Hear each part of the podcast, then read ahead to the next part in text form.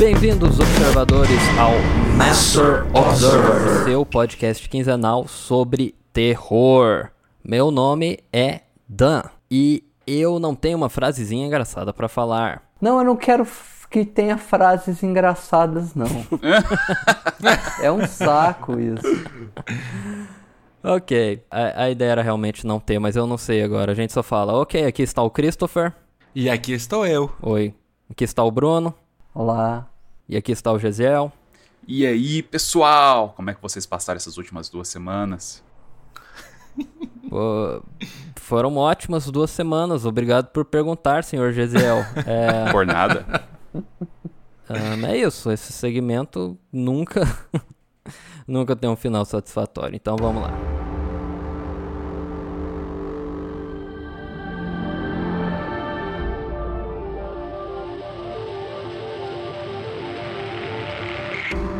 Hoje eu vou falar de um filme chamado The Possessor. Uma só Possessor, na verdade. É verdade. Não tem, não tem The. É só Possessor. Uh, Verdade. É um filme de 2020 e é escrito e dirigido pelo filho do David Cronenberg. O nome dele é Brandon Cronenberg. Ele já tinha feito alguns filmes antes, mas esse eu não sei se é melhor do que os outros, mas esse é muito bom. Quem que é o, o David Cronenberg? Cara, o David Cronenberg, diretor canadense, que fez vários filmes icônicos assim de terror. Ele fez A Mosca, Ah! ele fez Videodrome, ele fez Scanners. Scanners. Scanners! Que clássico trash. Caso você, alguém ouvindo não conheça Scanners, você provavelmente conhece um GIF do cabeça de um cara explodindo, que é uma das primeiras cenas do Scanners, uma cena Sim. super icônica. É, ele fez A Mosca, Dead Ringers, Existence, Crash, Scanners, Videodrome. Cara, esse A Mosca é, é aquele que mais popular, que, que o cara entra na máquina e vira metade moço? Isso, Esse, Exatamente. esse daí. Esse cara ele usa muito efeito prático, né? Muito, isso, isso. muita massinha, Sim, silicone. babinha. Aham. É muito bom esse filme. É muito bom, Scanners é muito bom. A Mosca é muito bom. É, ele é muito conhecido pelo chamado body horror, que seria o corpos, e coisas orgânicas se dissolvendo e misturando com máquinas e sabe aquela aquela transmutação do corpo Aham. humano e com coisas do tipo. Bem anos 80 e 90, né? Uhum. Isso. Aham. Eu posso esperar isso do Possessors, então? Então, lembrando que não é ele que faz, é o filho dele. Ah! O filho dele que, que dirigiu o filme, não é ele. O último filme que ele dirigiu foi em 2014 e eu não assisti, chama Map to the Stars. Eu não assisti esse filme ainda. Mas ele fez um em 2007 que é bem conhecido também, que é Eastern Promises, que é com nosso Aragorn como um mafioso russo. Uhum.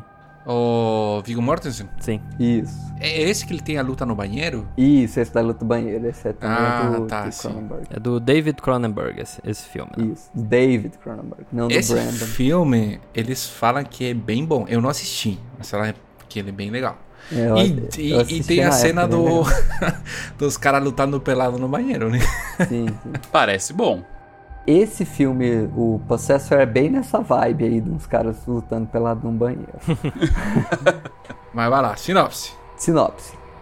O filme é basicamente assim: tem uma empresa que é contratada para fazer assassinatos de pessoas importantes e eles fazem esses assassinatos invadindo a mente de alguma pessoa e fazendo essa pessoa cometer o assassinato. Então tem uma mulher que ela é que ela é tipo controla a pessoa, ela é tipo um jogador num VR e ela entra na cabeça da pessoa e faz ela matar, fazer o assassinato que foi contratado, matar, matar a pessoa que ela foi contratada pra matar. Cara, sabe o que que é interessante dessa sinopse? É porque eu, eu sei que é um filme de 2020, recente aí, tá na boca do povo. Mas, cara, como essa sinopse me lembra um filme trash, zoado, de tipo 20 anos atrás, que passava na sessão da Band de terror, de madrugada, sábado, saca? Aham. Do menino que entra num videogame e aí ele possui outra pessoa, e aí ele acha que ele tá jogando videogame, tá matando uma pessoa, mas na verdade ele tá no corpo de outra pessoa, e essa pessoa tá matando alguém na vida real. Cara, tem Mas- esse mas tem esse filme. filme. É, Então. tem. Mas ele não é dos anos filme. 80, não, cara. Não, é dos anos 2000. Eu falei 20 Acho anos dois- atrás, gente. Quando, a gente tem não, que ano? Mas, mas- não, mas eu acho que depois do. Até depois de 2010. É, é, é até o Gerard Butler que. Não, mas é, é, eu- com o Jared Butler. Eu- eu- cara, é um filme que eu vi quando eu era moleque, saca? Eu tô com 30. Então, deu uns 20 anos Não. atrás mesmo. Que eu Não, lembro de sei ter visto é esse, cara. Naquela sessão de terror da Band, que tinha muitos anos atrás. Eu não sei se Passava junto tem. com Vormes Malditos. Tipo isso. tipo isso. Ai, Mas os Bob. Malditos, ele é do SPT. É Ah, vermes. Eu sei que é Vermes Malditos, mas Worms é mais legal. Cara, deixa eu Worms. ver o nome desse filme aí, porque agora a gente vai ver que é tipo super novo. É Gamer que chama o filme. É Gamer. 2009. Gamer. Isso. Tem 10 anos. Cara, então tem um filme que tem um- uma sinopse parecida, que é mais antigo. Tá. Aí, obviamente, o que, que acontece? Ah, ela vai estar infiltrando na cabeça de alguém, só que não tá dando certo como dava das outras vezes, né? Tipo, o cara não tá respondendo aos comandos da, da forma com que acontecia normalmente. Mas por que que é interessante esse filme? Primeiro, ele é muito bem filmado. Visualmente é um filme que você fica meio de queixo caído, assim, quando você vai ver os cenários, assim, a composição de cores que eles usam, tudo. Segunda coisa, ele é extremamente violento. Aham. É assim, ele é visceral de uma forma que poucos filmes são, assim. Ele não, pelo menos a versão uncut, que foi a versão que eu assisti, ele não esconde nada, assim. Ele, ele não tem aquele de ah, enfiar a faca na cabeça do cara, mas foi um negócio de longe e não deu pra ver direito, o cara morreu. Não. Não usa nenhum corte, assim, não tem nenhum. Ai, não mostra. É mostra a cara da pessoa que atirou, mas não o cara levando o tiro. Tem nada disso. Absolutamente nada. É, a gente- eu assisti com o Danilo ontem. É tudo assim, explícito. É. E assim, ele é. Ele não é só explícito, ele faz questão de mostrar isso. Ele, ele foca muito nessa parte da violência. De uma forma que sai de um filme de ação para um filme de horror, de terror. Uhum. Ele atravessa essa linha, né? Que a gente pode pensar, ah, não, ah, isso parece a sinopse de um filme de ação. Parece a sinopse do gamer. Mas não, não é isso. É, ele, ele é. Realmente ele foca no trauma psicológico que causa você habitar a mente de outra pessoa e cometer um assassinato. Toda vez que a mulher sai do corpo do, do hospedeiro que ela tava, ela tem que fazer um teste de personalidade. Porque às vezes as memórias dela podem estar se confundindo com as memórias do, do host, do hospedeiro, né? Ela tem que fazer um teste, saca? Tem que, tipo, jogar um D20 e ver se passou. Exatamente, se fosse um RPG seria isso. Sim, teste de sanidade no que tudo. É. No filme ela pega alguns, alguns objetos e vê se ela reconhece os objetos, se aqueles objetos eh, são parte do passado dela ou não. Mas assim, o que, que eu posso dizer a mais sobre o filme? Eu acho que ele é bastante desconfortável, assim, às vezes. Se você tá vendo um filme de terror, já dá pra imaginar que eh, não é uma coisa tão leve. Mas esse não é nem um pouco galhofas, assim, não é um pouco... De... Não é uma coisa... Ah, é divertido, não. Quem que é o, o, o, o personagem principal? O personagem principal é a mulher que controla os assassinos. O nome dela é Voz. Taz Voz. É um nome tão estranho que no começo eu fiquei assim: será que eu ouvi direito? É, o nome dela é Tássia Voz, mas Tássia muita gente chama pelo apelido, chama Taz. É, é um nome muito É. estranho. Eu, eu também tive dificuldade de identificar um pouco. E no começo, a primeira vez que chamam ela, chama ela de Voz. Ela, pra quem assistiu um filme recente do Nicolas Cage chamado Mandy, ela é a Mandy. A atriz é a Mandy. O Danilo até falou: ai, me lembrou muito a Mandy. Aham. Esse, esse filme lembra muito o filme Mandy e é a mesma atriz. Só que ela tá completamente irreconhecível. Eles é, descoloriram o cabelo, a sobrancelha dela. Ela tá parecendo um, um alienígena, assim. Ela parece o David Bowie naquele filme que ele é alienígena. É, ela tá muito bizarra no filme. É o homem que caiu na terra que chama? Sim. Eu só lembro do David Bowie no Labirinto, cara. Não, ele Ele tá tá. é- é- loucaço também. Lá ele tá muito glam rock, ele tá muito produzido, muito maquiado. Isso aqui seria o David Bowie na época que ele parou de comer e só bebia leite e cheirava cocaína. Exatamente. Boa, é. E, e ela, assim, no filme, ela tem uma aparência toda. É, Ela tem essa aparência pálida, assim, meio. pál- é, meio doente, um assim, ela parece muito doente no, no filme. Pera, tem o, o Sean Penn? Não, Champagne não tá nesse filme. Sean Bean. É outro Sean Sean. Bean. Sean Bean. Nossa, eu Ah, gosto do Xambin, cara. Gosto dele. Tem o Sean Bean. Ele tem um papel pequeno, porém muito bom nesse filme. Isso. Ele morre. Não vamos dar spoilers. Vamos ficar na. Ah, ele morre. certeza. Eu acho que faz parte dele acertar- aceitar um papel. Ele, ele pergunta: Não, mas antes de eu ler o roteiro, eu vou morrer. Mas tem um cara que é um sósia do Jon Snow. Se vocês forem assistir o, o- o filme, você vai ficar assim, uai, esse cara não é o Jon Snow? Aí, não, não é ele. Mas é o, é o cara que é igual o Jon Snow. Ah, tô ligado. Christopher Abbott. Uma coisa que eu achei muito interessante nesse filme, eu fiquei imaginando como deve ser o trabalho dos atores. Porque você tem uma atriz que interpreta a Taz, e você tem um, um ator que interpreta esse cara, que é Colin. Colin. Em determinado momento, a, a Taz faz esse processo de entrar na cabeça do outro cara. Então, esse ator que faz o Colin, ele tem que interpretar a outra pessoa fingindo ser o Colin. Então, assim, para um ator deve ser uma coisa muito estranha. Porque ele tá fazendo uma, uma meta-atuação, assim, fazendo o personagem da outra atriz. Eu, eu já, eu já sei por que, que o filme tava me parecendo super parecido. Eu sei o que, que o, o faz. Porque eu, eu escutei um podcast desse filme. Hum, Ah, tá. Foi, tipo, faz pouco tempo, não foi faz muito. Foi ano Mas passado. me tira uma só. dúvida aqui. Hum. Esse filme foi lançado onde? Ele foi lançado pra cinema, pra essa nova modalidade de. Foi no cinema, foi no cinema. Até onde eu vi, mas- ele correu alguns festivais durante o ano de 2020. Acho que O primeiro festival foi em janeiro, mas eu acho que ele abriu em cinema comum mesmo, agora no finalzinho de 2020. Acho que em É outubro. outubro de 2000, 2020 foi lançado nos Estados Unidos, mas foi lançado pela internet em alguns países também. No Brasil tem o nome de Possessor, não sei quando que foi ou vai ser lançado. Então. Eu assisti através de um site sueco, muito confiável. Então, Chama, chama filmeslegais.com.suécia. É. Aqui, tá falando pelo IMDb que foi lançado no Brasil em 4 de outubro. Tá escrito DVD, eu não sei. Quem te compra um, um filme novo Porque- no DVD.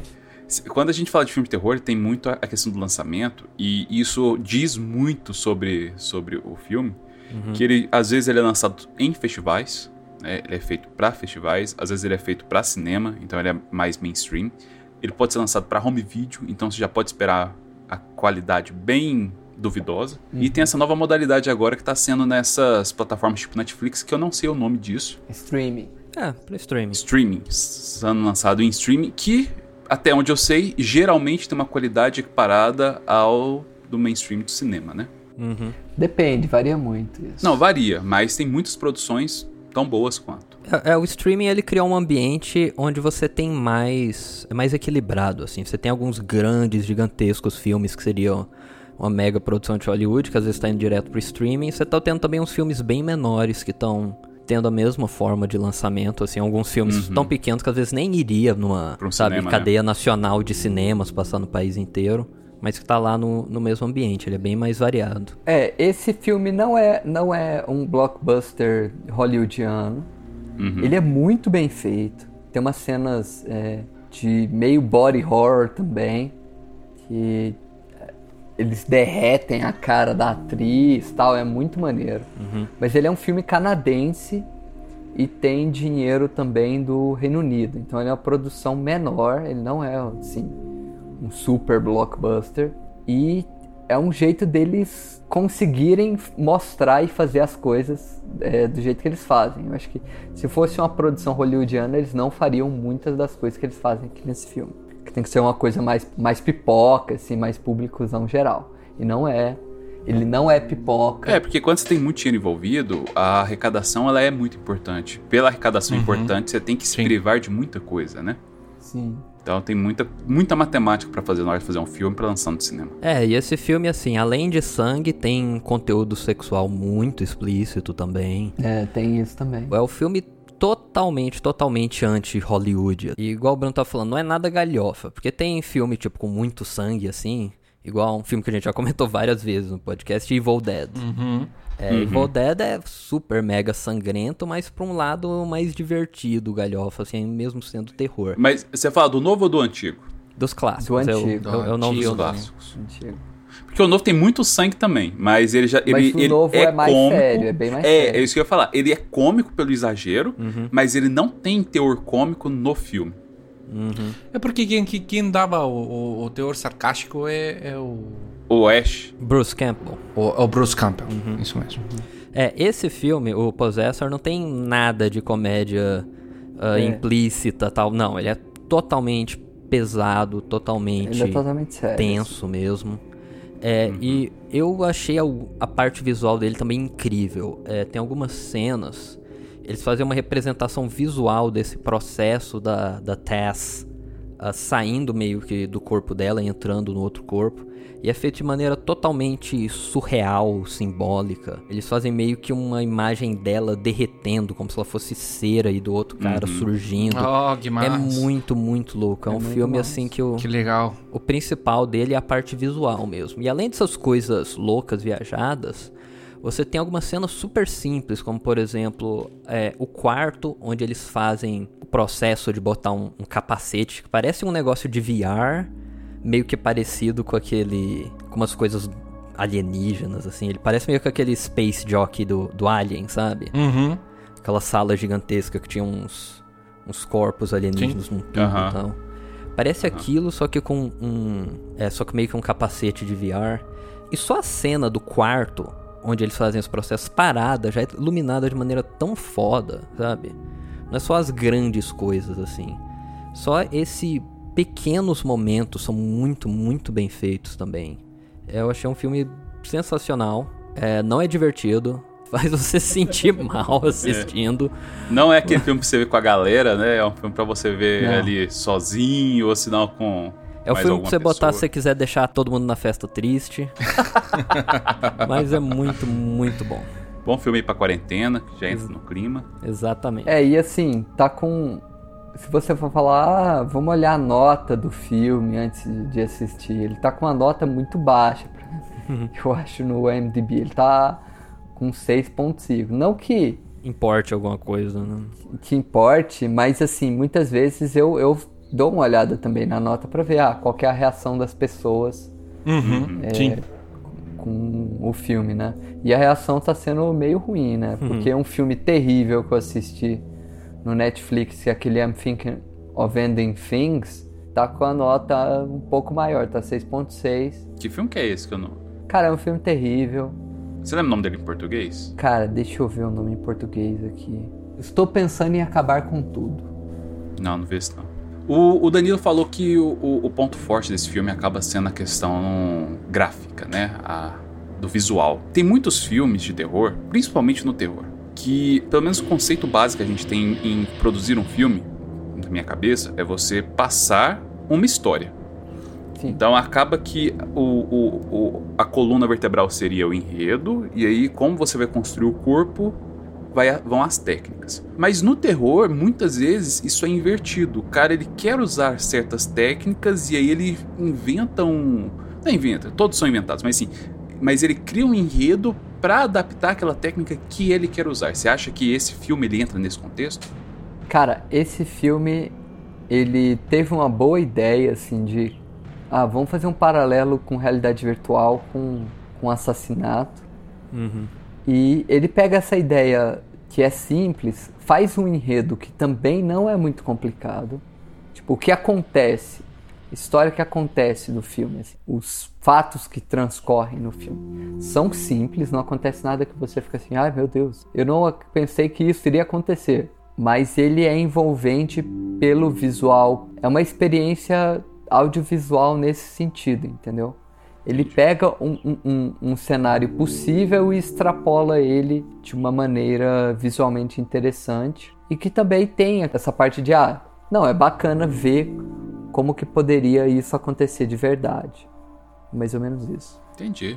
É, é interessante que o filme ele não é assim cyberpunk, sabe? Não é ultra mega futurista, ele se passa bem assim no nosso mundo mesmo, apesar de que a tecnologia é tipo um futuro próximo. É um futuro bem próximo e eles mostram muita tecnologia de épocas diferentes. Tem carros muito antigos, a cena, a personagem usa aqueles flip phone, sabe? Aquele celular que abre e fecha. Aham. É tipo pra, pra, pra ser uma coisa na planeta Terra, assim. É, totalmente, Sim, totalmente ele é comum. totalmente assim. comum, assim.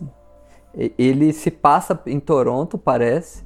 É todo gravado em, no Canadá, em locação em Toronto. É a cidade, é, é, é lá dentro da cidade mesmo. Eles não, não tem nada alienígena, nada é, sobrenatural. É assim, olha, a gente tem uma tecnologia que a gente consegue fazer isso.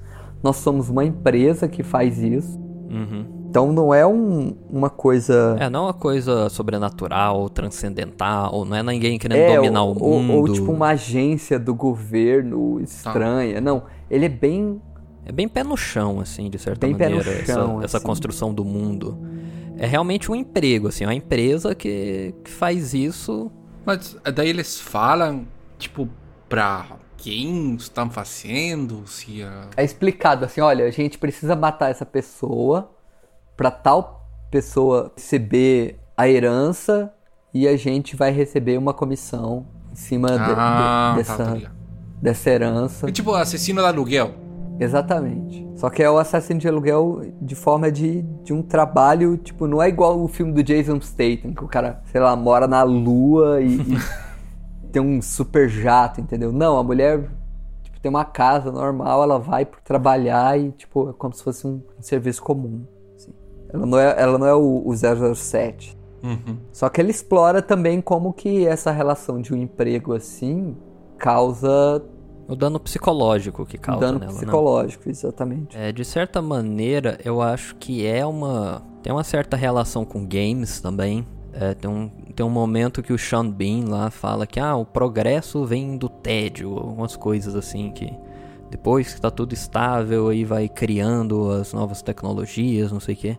Eu achei que me deu a ideia de falar assim sobre tédio, como se isso in- incentivasse a pessoa a entrar nessa realidade virtual e cometer esses assassinatos. É, assim como a pessoa que tá entediada fosse jogar um videogame, sabe? Você tem, tem muita imagem assim que remete à, à realidade virtual. Tem um perigo com, que um cara mostra lá, ele fica num óculos de realidade virtual, É. num- numa mesa de trabalho, em vez de estar numa mesa de verdade. É uma mesa virtual. É, pra trabalhar ele fica num lugar super horroroso lá, só que bota um óculos de realidade virtual e fica trabalhando como se estivesse numa mesa bonitinha. Eles têm, ele tem vários temas, assim, um pouco mais sutis, mas que eu acho que contribuem muito pra, pra narrativa em geral. Bacana. Legal. Fica a recomendação aí. É um filme que com certeza eu vou querer assistir. É muito bom, é não recomendado pra menores de 43 anos. mas se você tá aí, vale a pena. É, se você quiser ver uma coisa muito bonita e muito violenta, assista. Possessor. Em determinado momento o Bruno falou sobre Netflix. Ele chegou a sair na Netflix? Não. Ainda não. Não, acho que deve estar em Shatter, né? Talvez Cara, eu não sei aonde tá. Como eu falei, tem um, tem um site sueco que eu entro e eu consegui assistir por lá. A gente paga assinatura todo mês, religiosamente. Daquele site sueco.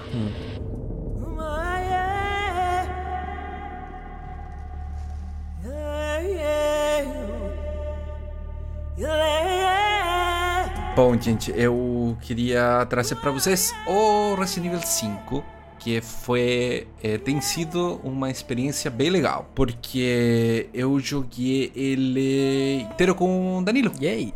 Eu não tinha jogado ele nunca.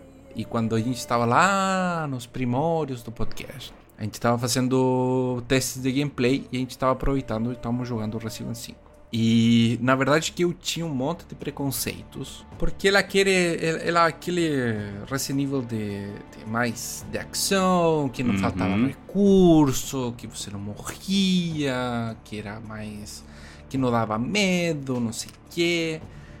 Mas eu descobri que ele tem uns pontos muito bons. Primeiro, ele dá medo, sim. Uhum. Não porque ele é de terror, mas ele tem um horror muito bem feito. E eu acho que o forte, que é justamente do que. Que bom que, que o Bruno falou daquele Possessed eh, agora, porque eu, eu acho que o forte do Resident Evil 5, além do gameplay, que eu achei. Assim, eu já vou entrar nessa parte. Eu gostei muito do horror do Resident Evil 5 na parte do body horror do Resident Evil. Porque a gente até o 3 tínhamos nos enfrentado a zumbis. Uhum. E no 5, no 4 eu não joguei, então não sei. Você não jogou 4? Não, o 4 eu não joguei. Para esse podcast agora. Temos, temos que resolver isso imediatamente. Uou. Não, o 4 eu não joguei ainda. Eu tô pensando em fazer um run da versão japonesa do, do Resident Evil 4. A gente combina aí. gente- Eu não joguei, mas eu sei a história, eu vi gameplay, tudo. Mas eu só não joguei. Cara, Resident Evil. Só, só, só vou dar uma comparação aqui. Tem uma coisa que eu acho engraçada no Resident Evil, porque não tem unanimidade qual que é o melhor jogo. Não. Repararam nisso? Todo mundo tem um, um melhor jogo. Inclusive o meu, eu já vou deixar claro, que pra mim, o meu jogo favorito de Resident Evil, Resident Evil é o 5. E depois eu explico por quê. E eu sei que a, a grande maioria das pessoas acha que o que eu tô falando é uma loucura, uma blasfêmia, né? Acho que pior do que o 5, só o 6, pra muita Oh, gente. Não, não, assim, Não, não, o- não, os não. piores Resident Evil são Resident Evil 6 e Resident Evil Revelations. São os Não, dois não, não, piores. não. Não, Resident não, Evil não, não, 6 não. é bom, cara. O Resident Evil 6 é bom, gente. É bom, é bom assim. Cara, o Resident É Evil bom assim. 6 e Operação Recon City são E o terríveis. Resident Evil Revelations é bem ruim também. Não é ruim, não é ruim. Dá, mas, Mas- mas vamos prosseguir. Vai, continue aí. Eu, eu, eu entendo por que, que o GCL defende, porque eu, eu- os, os antigos eu joguei, eu não joguei o 4, que é a transição do tank pro, pra câmera de ombro, Uhum. mas eu acredito que o 5 seja a evolução do 4 Sim. e eu acho que o 5 é o ponto. Sim. Concordo tudo isso aí. A única desvantagem do ponto do 5 que eu vejo até agora, que eu até falei pro, pro Danilo quando a gente tava jogando, é que é, ele faz que o inimigo tenha que ser muito parado. Para poder você jogar com uma eh, mecânica de andar, parar, apontar, atirar, o teu inimigo ele tem que ser mais passivo do que ativo. Uhum. O que não acontece quando você pode quando você está jogando jogos onde você pode mirar, atirar e se movimentar ao mesmo tempo. Você está me seguindo? Aham. o- Sim. o Raciocínio? raciocínio? Sim, sim. É verdade, concordo com tudo que você falou. Por isso que às vezes os inimigos no 5 parecem meio parados, meio bobões. é, porque eles têm que te dar tempo para reagir. Porque os personagens também não são muito rápidos. Até quando você está correndo, entre aspas, no, no- tu- tu- você não se mexe muito rápido. Mas enfim. O que eu, o que eu queria trazer é que eu achei que o body horror do Resident Evil 5 tá muito bem feito. Uhum. Porque ele aproveita os gráficos do, do PlayStation 3, que já são gráficos muito bons. Sim. E ele traz, tipo, pra aquele negócio meio parasita. Porque já não é um zumbi. Agora é meio que um parasita, mutação. É, você vê no começo do jogo que eles estão botando um parasita mesmo num, num dos. Que eu acho que é- é- tem a ver com o 4 também, que no 4 também era o parasita. É. Sim. É exatamente é, o mesmo, o mesmo esquema do 4, isso aí. Questão do parasita. Aí eles te explicam que vem de uma planta. E, e aí no 5 ele já te conta a história de, dos Spencer, Umbrella do começo. Uhum. Aí já é lá no tempo atrás, e tem. Enfim. Cara, do 5, o 5 começa com um pé na porta. Ele já, já começa começando. O 4 ainda tem o- algumas partezinhas, comecinho inicial, né? Ali Uhum. na, na casinha tal, que você aprende alguma coisa. O 5 você já tá no meio da muvuca lá já. Já, já, já. Você aprende meio que na porrada. E é interessante porque as primeiras mortes que você pode ter na primeira fase é tipo. É uma câmara do chão pra cima e tem uma galera que vem com é, machado, com aquele facão e tipo a galera te batendo de cima pra baixo, assim, pá, pá, pá, pra te matar. É, Eu gostei muito dos inimigos. Eu acho que eles estão muito bem desenhados. Tem uns caras que você arrebenta a cabeça e sai tipo um 100 pés da cabeça, assim, Ah. que fica lá, é que é quase do tamanho do corpo. Eu não sei como que ele se mantém em pé, mas enfim. Tem as baratas, que Baratas as são baratas que terríveis. saem lá de um... são terríveis. Esse negócio da cabeça tem no 4 também, então. Uhum. Tem. E tem a- as baratas tem uma morte que ele é tipo, te abraçam e te enterram as pernas, assim, nas costas, no peito. É muito legal. Tem sido muito divertido. Eu acho que Resident Evil 5 ele é muito divertido. Tem coisa caf... Como que chama? Cafona? Cafona, ixi, aquele socão na pedra ali. Então, Ale, eu precisava, quero, falar, né? eu, quero, eu, quero, eu quero falar do socorro na pedra. Eu quero falar do socorro na pedra. Por quê? Porque eu tinha visto os memes, tinha visto os vídeos, GIF, e, era, e pra mim era o cara realmente descendo o negócio no soco. Só que quando eu tô jogando essa parte, eu vejo a cinemática, o Chris ele realmente tá tentando puxar a pedra. E parece que aquele soco que tá dando meio que de raiva, tipo, o cara se mexe. tipo, eu preciso. Me... Porque é um momento muito tenso. Sim, Sim. É um momento que tu tem um inimigo vindo atrás, você precisa mexer a rocha, você não tem outro lugar pra ir e até a mecânica representa. ah, Cara, odeio as. ah, eu já vou falar, odeio, odeio, odeio aqueles é, Quick Time Quick Time Events. Events. Quick Time Events. Odeio Quick Time Events. Então você não Eu deve ser muito fã ele- de God of War, né? Ele caga com a, com a mecânica e eu acho que Quick Time Events cagam com jogabilidade de qualquer jogo. Cara, no 4, no 4 Quick Time Events são bem feitos. Eles são bem contextuais assim e geralmente são em momentos que mesmo se você morrer, você não perde tanto progresso. Aonde? No Resident Evil 4. Ah, tá. Tem muito tempo que eu joguei os dois, eu não sei comparar. É, no 5, a gente tá assistindo uma animação assim. E tá legal, tá vendo lá eles brigando com Esker e tal. Do nada aparece assim: Ele é um mesmo filme. A gente, opa, ah, morreu. Aí, vamos fazer o quê? Voltar a assistir a animação de novo lá atrás. É tipo, Ah, ah, é, é um saco, sabe? Eu lembro que no começo do 4, tem um momento que cai uma pedra gigante, aí o Leon tem que correr da pedra. Tipo, ele te dá tempo pra você olhar, pra você reagir. E é muita, algumas coisas assim, isso da pedra eu não lembro, mas tem alguns que você pode perder, sabe? Não fazer o Quick Time Event e não dá game over. Sei lá, você perde sangue, alguma O coisa da, assim. pe- o da pedra é game over. É, esse da, primeiro da pedra é game Numa over. pra- descida, né? Que termina num, isso. num caminhão lá, bloqueando a pedra, um negócio assim. Essa da, esse- essa da pedra é, é engraçado porque ela dá game over e quando você jogava o, no PlayStation 2 com o jogo craquado e você usava aquele de pra você não morrer, o jogo travava. Eu nunca O jogo travava, você tinha, você tinha que reiniciar o PlayStation, você não conseguia. Era bem engraçado. Modo brasileiro de se jogar. Cara, eu tive uma experiência muito boa, assim, de, de jogar os dois, o, o, o 4 e o 5. O 4 eu consegui. Eu loquei na locadora quando saiu. Pra GameCube? 2005. Não. Não, não o de GameCube. Ah, o, tá. de, o de PlayStation 2. Porque eu não, não tinha, nunca tive GameCube. Porque ele saiu pra, pra, pra GameCube, né? Eles, eles fizeram pra outro porque não vendeu. Isso, 2004 saiu pra GameCube.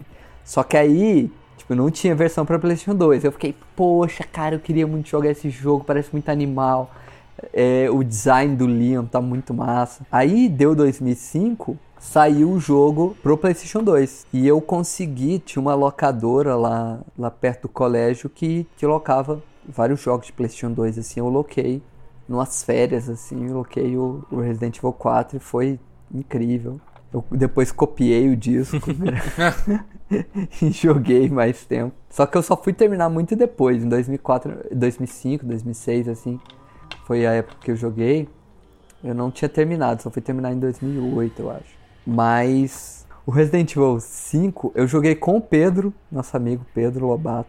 amigo do podcast. Abração aí, Pedro do Animes Overdrive. Exatamente. Joguei na casa dele e quando lançou também, acho que foi 2010 que lançou, eu fui lá no apartamento dele lá em São Paulo e a gente jogou assim em um final de semana. Então foi uma coisa que a gente pegou, fizemos uma maratona, pegamos um dia. Eu cheguei um dia à noite, tipo, é, sexta-noite, assim, a gente jogou um pouco e, e, no outro dia, no sábado, a gente terminou o jogo. Uhum.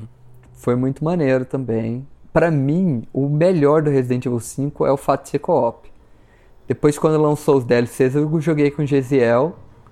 Aqui em casa a gente jogou os DLCs do, do 5 também, totalmente co-op. Não, a gente jogou pra caralho esse jogo. É que, é que tem um modo sobrevivência dele, que é tipo um gameplay, que eu e o Bruno a gente jogou pra caralho. Sim, isso. o modo mercenário. Mercenário. É, jogou velho, muito. a gente jogou demais isso. Resident Evil 5 com certeza foi o jogo que eu, ou foi o Resident Evil que eu mais joguei, assim, de longe, disparado. E muita gente fala, fala e acredita, né, que terror tem que estar vinculado com o escuro, com a noite. Uhum. E bate muito no Resident Evil 5 justamente por causa disso, porque ele é totalmente diurno. Sim. Ele é, é um jogo claro. Mas, eu, para mim, isso é um, um, um conceito falho. Você não precisa de ter noite pra ser de terror, pra ser de horror. A gente tem até um filme que saiu recentemente que dá um tapa na cara disso, que é o Midsommar. Uhum. Não é um filme que eu acho excelente, mas ele, ele, ele tá aí justamente pra né, bater em cima desse conceito. Sim. E eu acho que o Resident Evil ele é isso. Ele é um jogo de horror. Eu não acho que ele é terror, terror. Ele é um jogo de horror. Ele tem uma atmosfera muito opressiva. É, Você começa na correria, nas pancadarias, mas você se sente oprimido ali o tempo inteiro. É claro que quando o jogo vai desenvolvendo, ele vai virando mais de ação, mais de briga de laboratório, futurista e não sei o quê. No final, os inimigos têm arma também. É, em você. então você tá ali no meio de um fo- fogo cruzado. Mas ele ainda tem aquela atmosfera opressiva, Uhum. né? Que você se sente toda hora acuado. Eu gosto muito do jogo e, pra mim, por muitos fatores, inclusive por causa do co-op, é o melhor Resident Evil que já foi feito. Mas eu acho que o, o- como eles fiz, como ele- eles utilizam o- as, as mutações, o parásita mutando os, os inimigos, eu acho muito legal. É, me lembra muito as mutações que sofriam nos primeiros jogos, quando é, porque ele já não é um zumbi, ele é mais um tyrant, é mais um aquele cara do 2 que eu esqueci o nome do científico que tem um olho no braço, Birkin. Birkin. William Burke. Nossa, eu Então- não lembrava, cara. Uhum. Então eu, eu, eu realmente tipo, gostei muito disso. Ele, ele, ele te dá um terror porque é, é, é visualmente ele dá medo. Uhum. Tipo, os bichos dão medo visualmente. É tipo os, os inimigos do 7. Os inimigos do 7, eles são umas coisas. São umas coisas. assim, que parecem muito com The Thing de. São muito asquerosas, né? Ele é, Sim. ele é muito. Ele cria uma tensão assim pra ser muito nojento, muitas vezes. E, e, e outro, o, o, o que eu queria fazer era que os inimigos serem desse jeito, meio que uns mercenários com armas, assim, não sei o que, não sei o que, não sei o que. Ele também tem a ver com o fato de que teu personagem, que depois no, no- quando, quando o Danilo fala do set, vai ter uma, uma inversão, é que você tá jogando com um especialista. Uhum.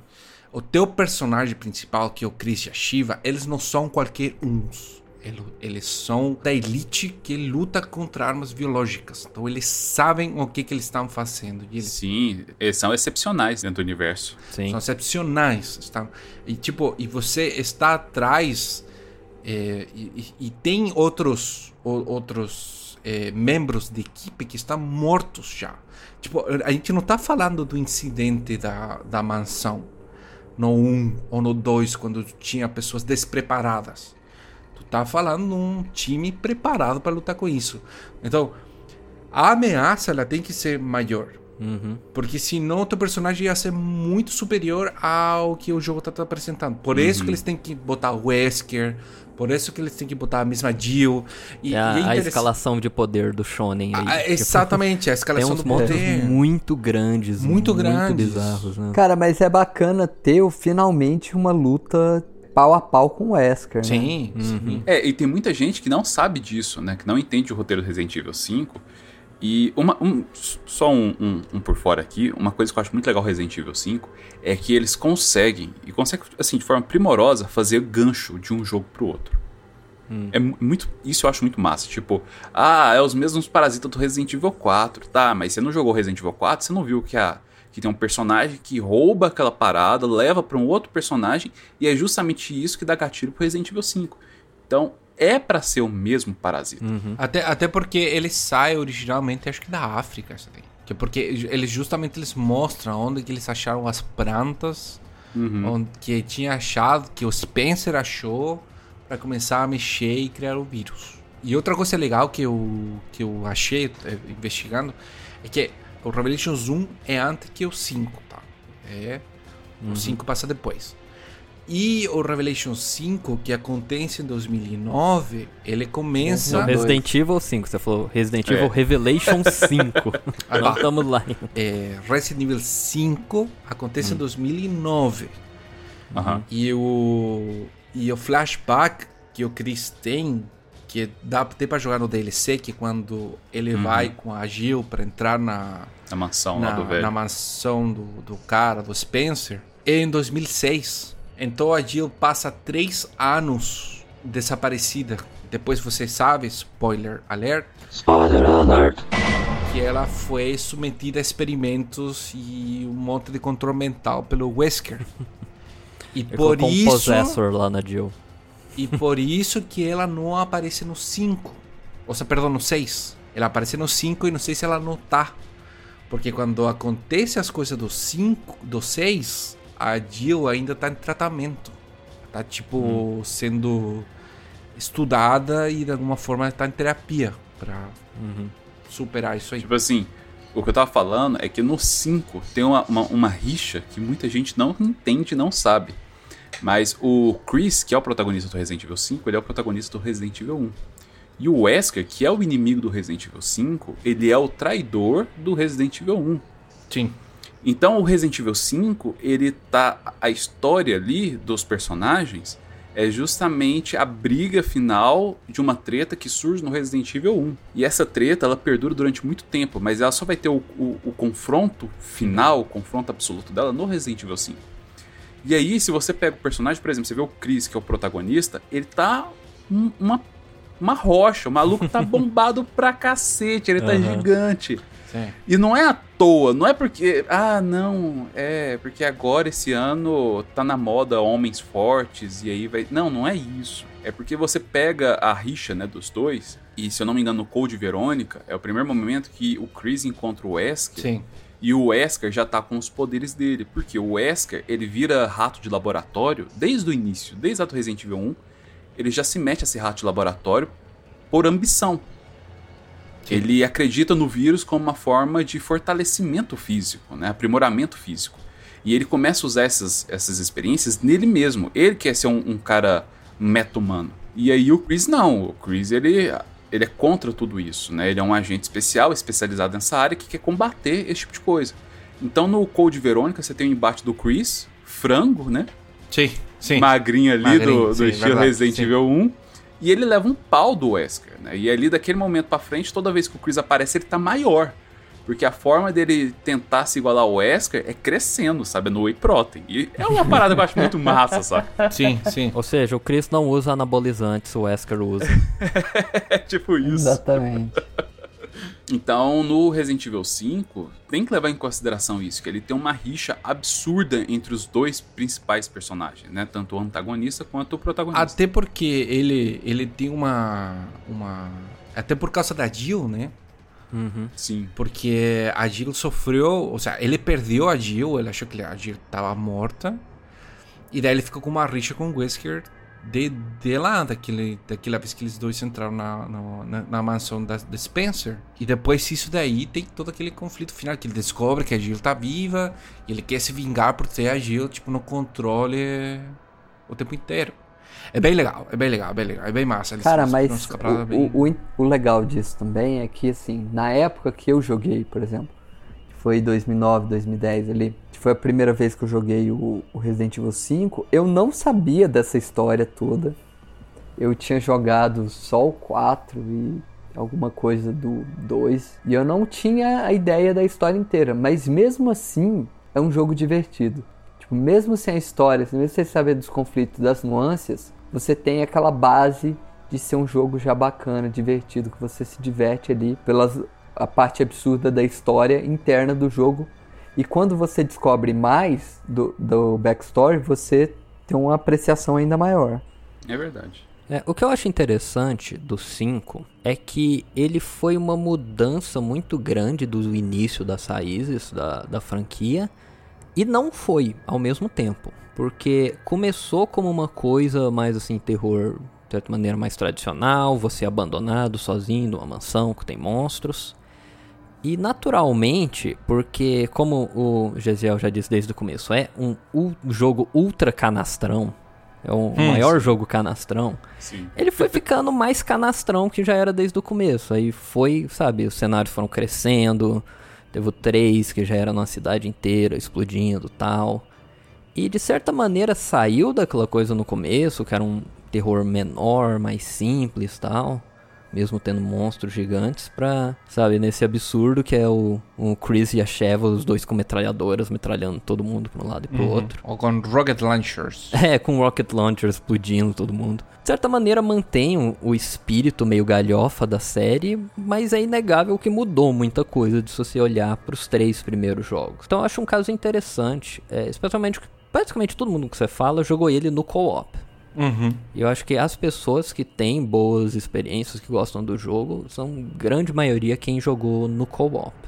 E até porque o, o, o, o co-op tá ativo até hoje, cara. Eu, ontem uhum. eu tava. Ontem, ontem, 2021, eu tava jogando no PlayStation 3 e tinha pessoas jogando. Tinha. Uma vez eu, eu comecei o jogo para jogar junto com o Christopher e uma outra pessoa entrou e começou a jogar comigo. E, é tipo, não é nem sequer ter que entrar na sala para buscar alguém para jogar. É tipo, você está jogando e alguém entra no teu jogo. Que uhum. querendo jogar. Meio louco. É, e tipo, eu acho que. Eu acho que é um jogo muito, muito bom de co-op.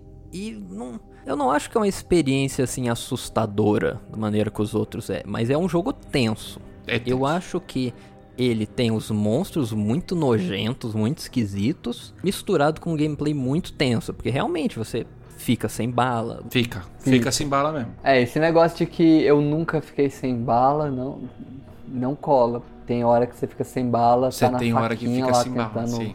De, e, e você vai lá e mata um cara e puta 10 balas, tá? E vai uhum. lá. E... e o menu dele pra, pra ação é um menu muito bom. Eu acho que foi uma, uma mudança positiva do 4, que o 4 tem a maleta, que é demorado, você uhum. tem a parte de você colocar as coisas dentro da maleta ah, e sim, tal. Sim.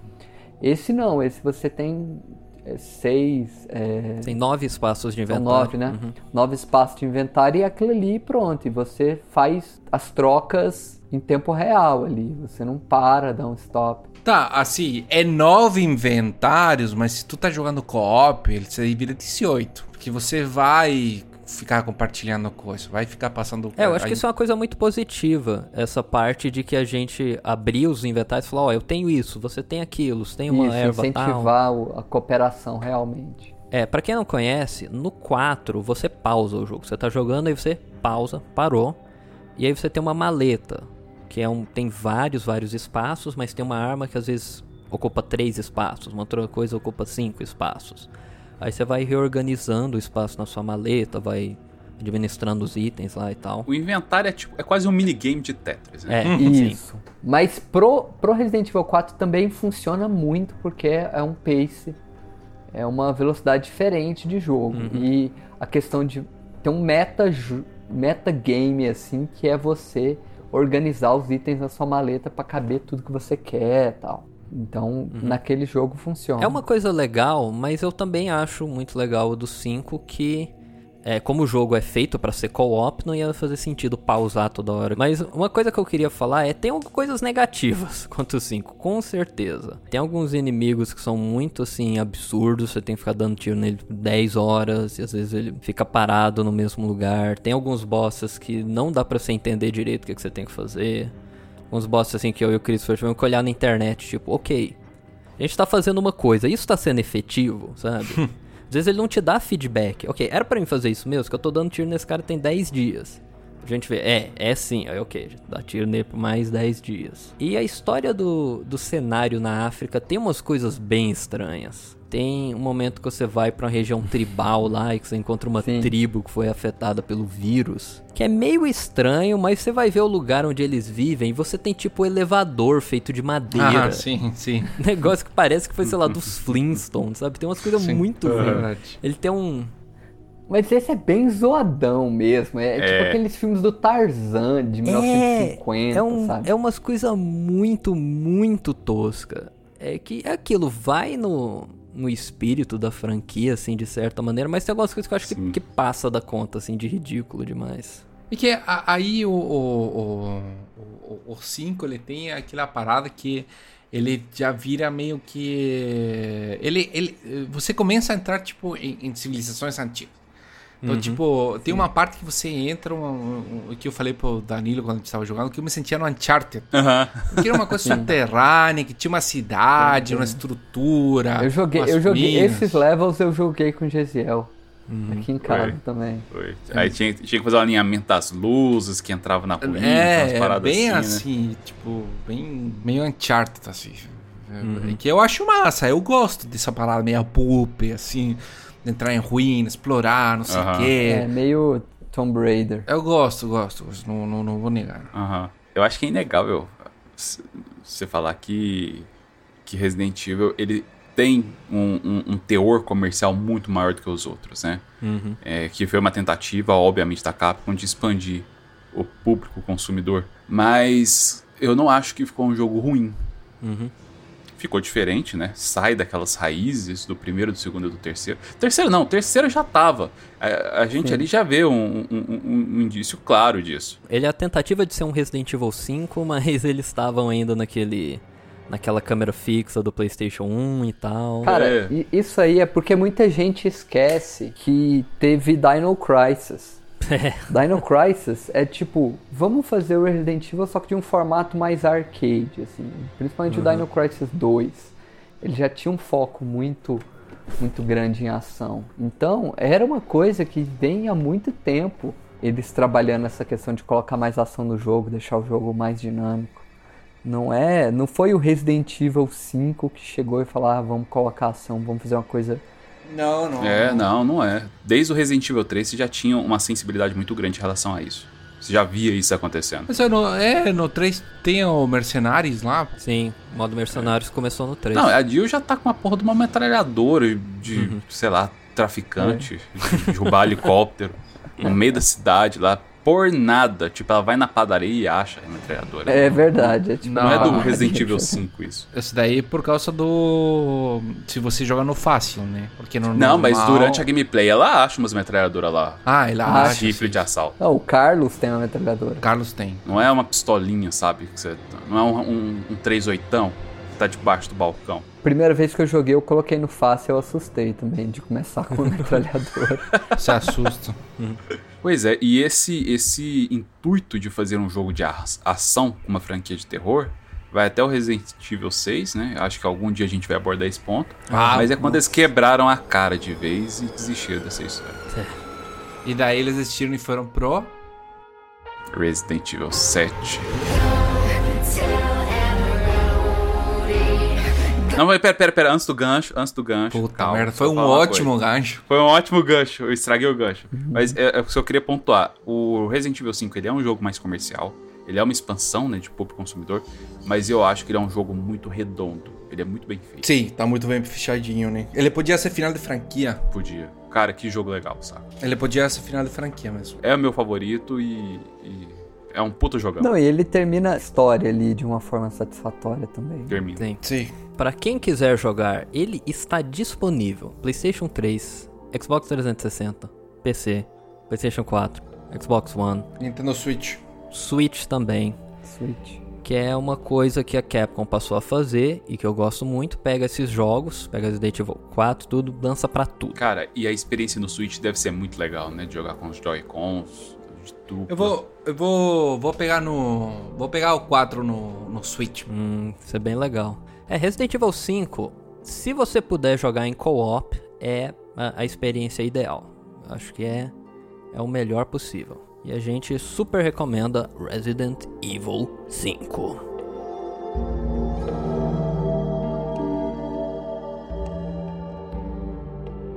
Então, primeiro tema que falamos hoje é relacionado à realidade virtual. O segundo foi um Resident Evil.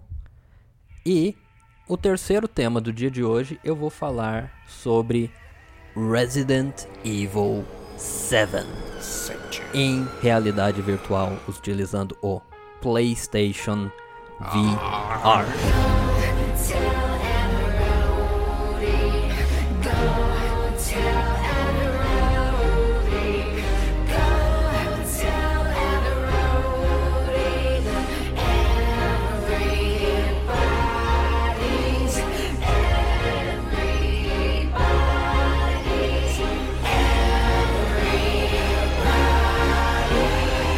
Mais cedo, o Gesiel quis dar uma afirmação polêmica, falando que para ele o melhor Resident Evil é o Resident Evil 5. Sim. E eu vou seguir com minha própria afirmação polêmica do dia e dizer que o meu Resident Evil favorito é Resident Evil 7. É mesmo? Sim. No episódio que a gente fez do, do primeiro Resident Evil, nosso especial, Uhum. Lá eu falei que o melhor Resident Evil era o, o Resident Evil Remake. Sim. E eu ainda acho que de certa maneira seja porque é muito subjetivo isso. No sentido de que eu acho que Resident Evil 7 é o melhor por causa da realidade virtual. Ele é um jogo bom, é um jogo muito interessante, como que ele traz o gameplay mais lento, mais focado no terror do 1 e do 2, mais no, nos sistemas modernos. Mas assim, é um jogo que por si mesmo, eu imagino que você jogar ele sem realidade virtual, ele é um jogo ok, um jogo bom. Uhum. Mas com a realidade virtual é uma coisa totalmente diferente. Mais cedo, é, em um dos episódios anteriores, é, o Bruno estava discutindo como que ele ficou meio decepcionado com essa última geração de, de videogames, do PlayStation 4, Xbox One e tal. E eu falei que essa é uma geração que tem poucos grandes jogos pra mim, não vários jogos interessantes. Eu não entrei nesse detalhe porque senão ia ser tangente demais e o podcast ia ter 10 horas. Uhum. Mas isso pra mim inclui o PlayStation VR, que não tem muitos jogos, mas a experiência de jogar jogos em realidade virtual pra mim é uma daquelas coisas que mudou a minha visão do que os jogos podem fazer pra sempre. É uma coisa totalmente nova, é uma coisa que já foi tentada em outras gerações, mas nunca deu muito certo. E o Resident Evil 7 é talvez o melhor jogo, porque é o único jogo grande AAA com uma história mesmo desenvolvida e que pode ser jogado totalmente em realidade virtual. Deixa eu te perguntar uma coisa. A realidade virtual no, no 4, que outro jogo tem pra, pra. Porque eu sabia que no começo o Resident Evil 7 sempre foi planejado para ser feito em realidade virtual. Sim, Só que por algum errado aí da produção, ele saiu primeiro como um normal. Ou não? eu acredito que ele já foi lançado com, com o VR direto. Uma, uma particularidade dele é que só a versão de PlayStation 4 tem suporte de realidade virtual. A de PC não tem suporte para os headsets de PC. Uhum. mas ele foi planejado totalmente para ser uma experiência que, como o Gisele tinha falado antes, eles fizeram o 6, não deu certo, fizeram meio que um reboot completo, assim, do da jogabilidade, da experiência e tudo mais. E assim, já teve muitos documentários sobre Resident Evil, vi muitos vídeos promocionais. E algumas informações que eu lembro a respeito desse assunto é que o Resident Evil ele tinha uma ideia inicial que eles queriam fazer no Resident Evil 1, lá atrás, muito antigo. Aham, E o projeto deles acabou que se tornou inviável pela tecnologia da época. sim. Então eles pegaram o projeto inicial, eles adaptaram com o que eles tinham de possibilidade para fazer na época e saiu o Resident Evil 1.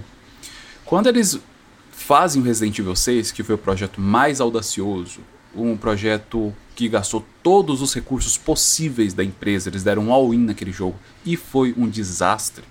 E eles ficaram endividados, perderam dinheiro, não tinha condição de fazer um jogo caro.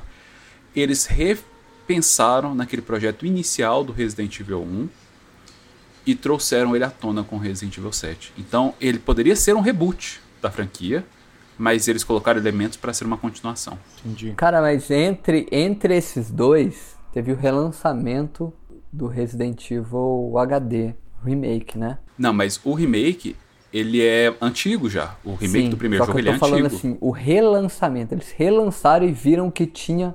Antes eles estavam assim, não, não tem é, interesse nenhum em Resident Evil mais. Depois Resident Evil 6. Uhum. Aí depois eles, não, peraí, o pessoal tá falando pra relançar isso aqui. Como o relançamento deu muito certo, aí eles falaram, não, beleza, então a gente pode, pode fazer o 7. Tô falando alguma coisa errada, Dão? Ou foi mais ou menos isso mesmo?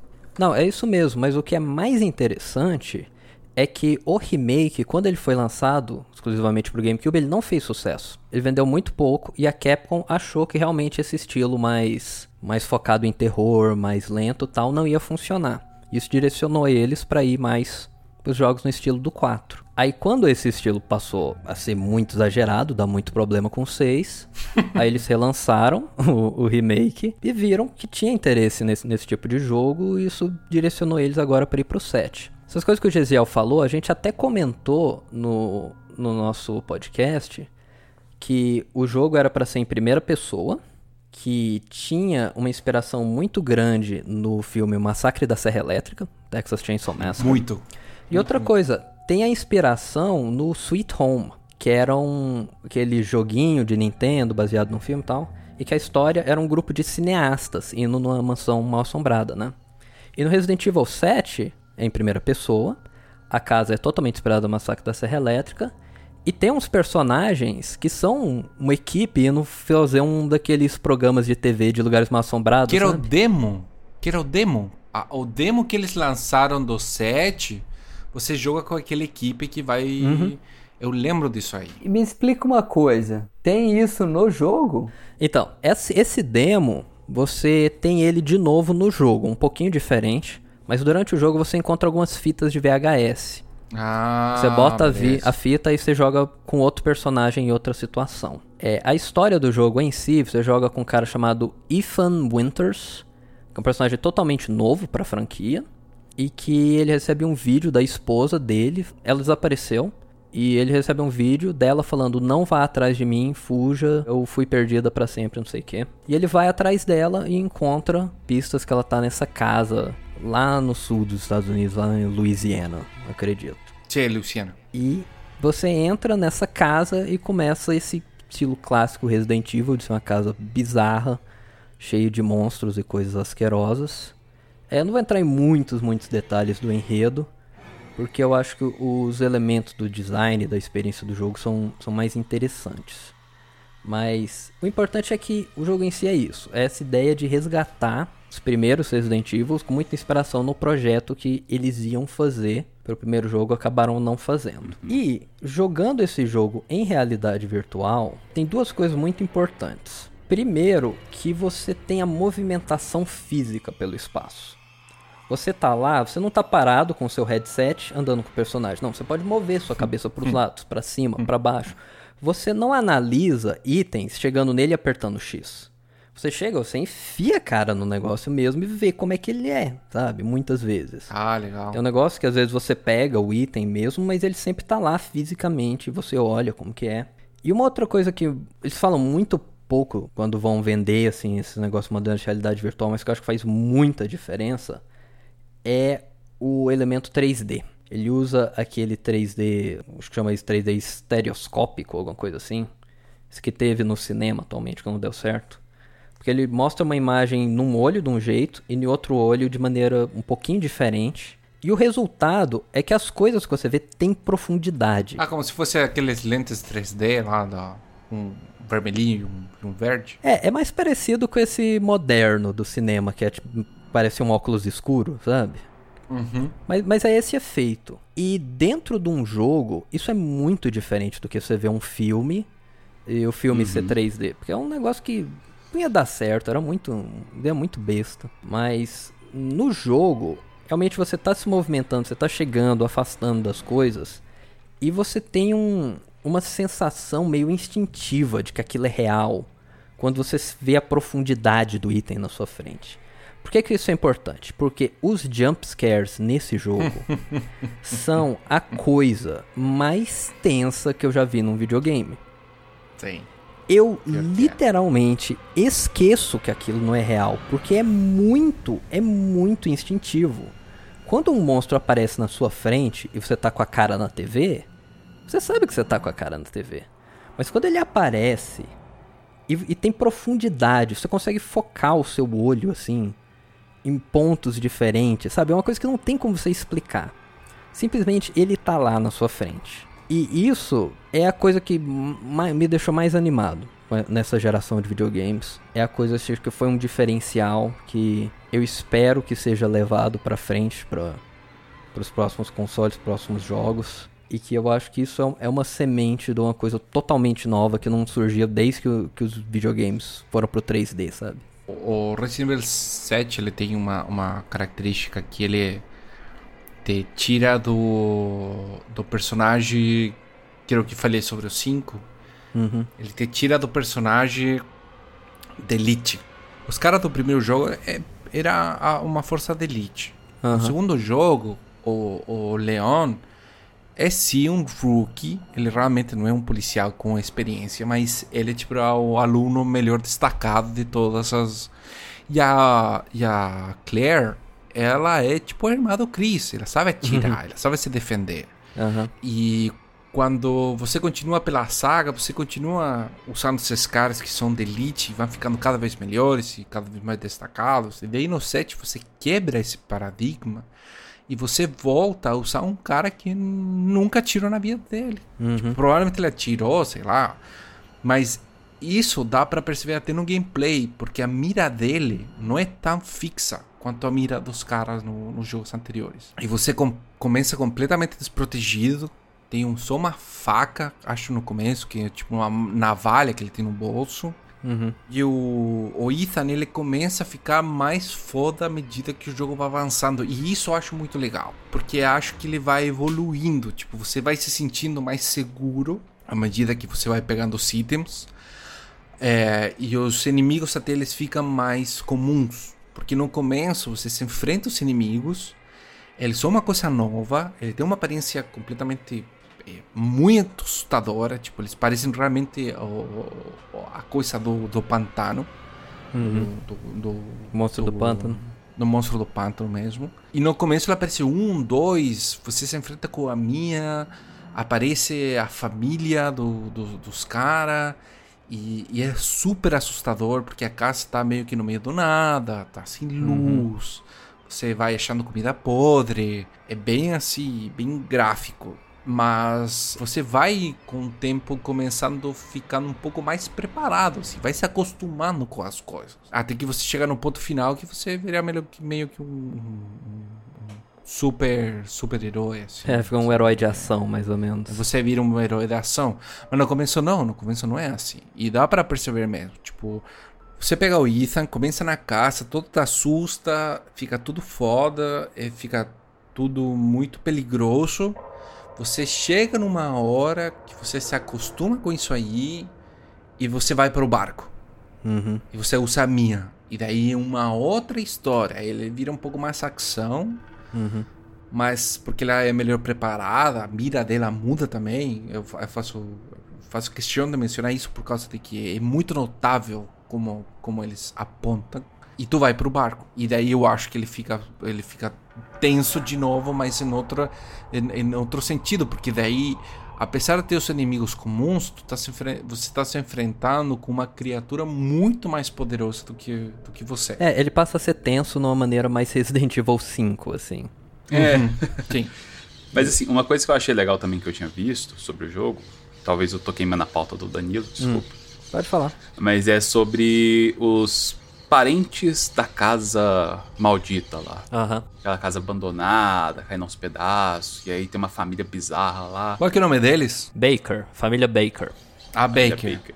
Eu achei legal que eu vi que em cada membro da família eles fizeram tipo uma pesquisa para entender quais são os elementos que mais causam angústia, terror para as pessoas. Uhum. Tipo os mais famosos. E eles tentaram colocar nesse levantamento aquilo que eles conseguiram pontuar, tipo, ah, muita gente tem medo de inseto. Então a gente vai pegar um membro da família que tem é cheio de bicho andando, uns lacraio, então, umas aranhas. Essa é a, a mãe da família. Ela é, ela representa insetos e body horror também. Também. Porque ela se abre, ela é cheia de insetos por dentro, ela se transmuta, ela vira.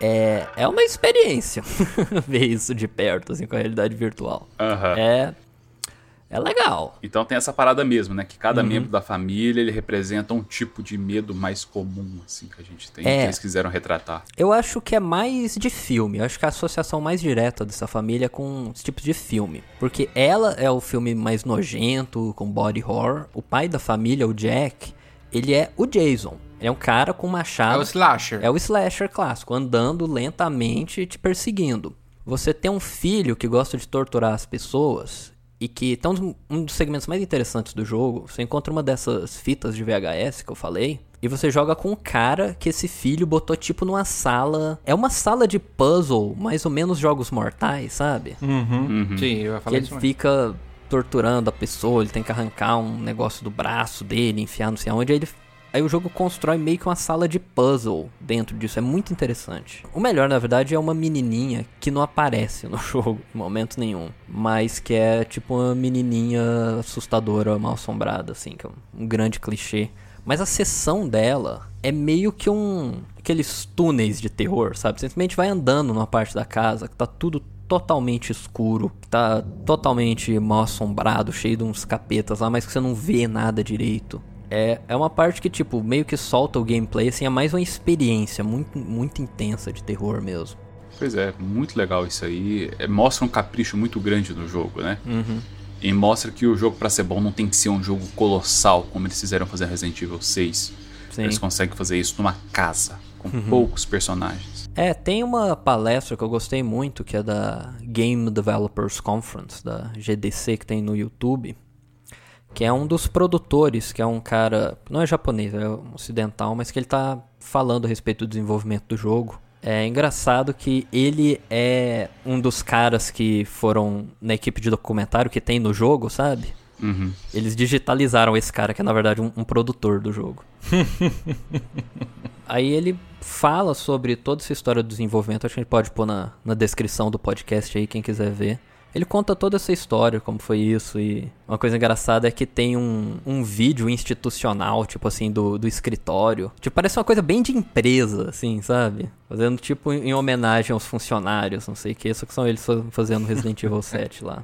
É um jogo que, assim, eu não, não quero dizer que sem a realidade virtual é ruim. Não, é, é muito bom, é muito interessante. Mas eu tenho que usar um pouco da minha imaginação pra ver como que seria ele sem o VR, sabe?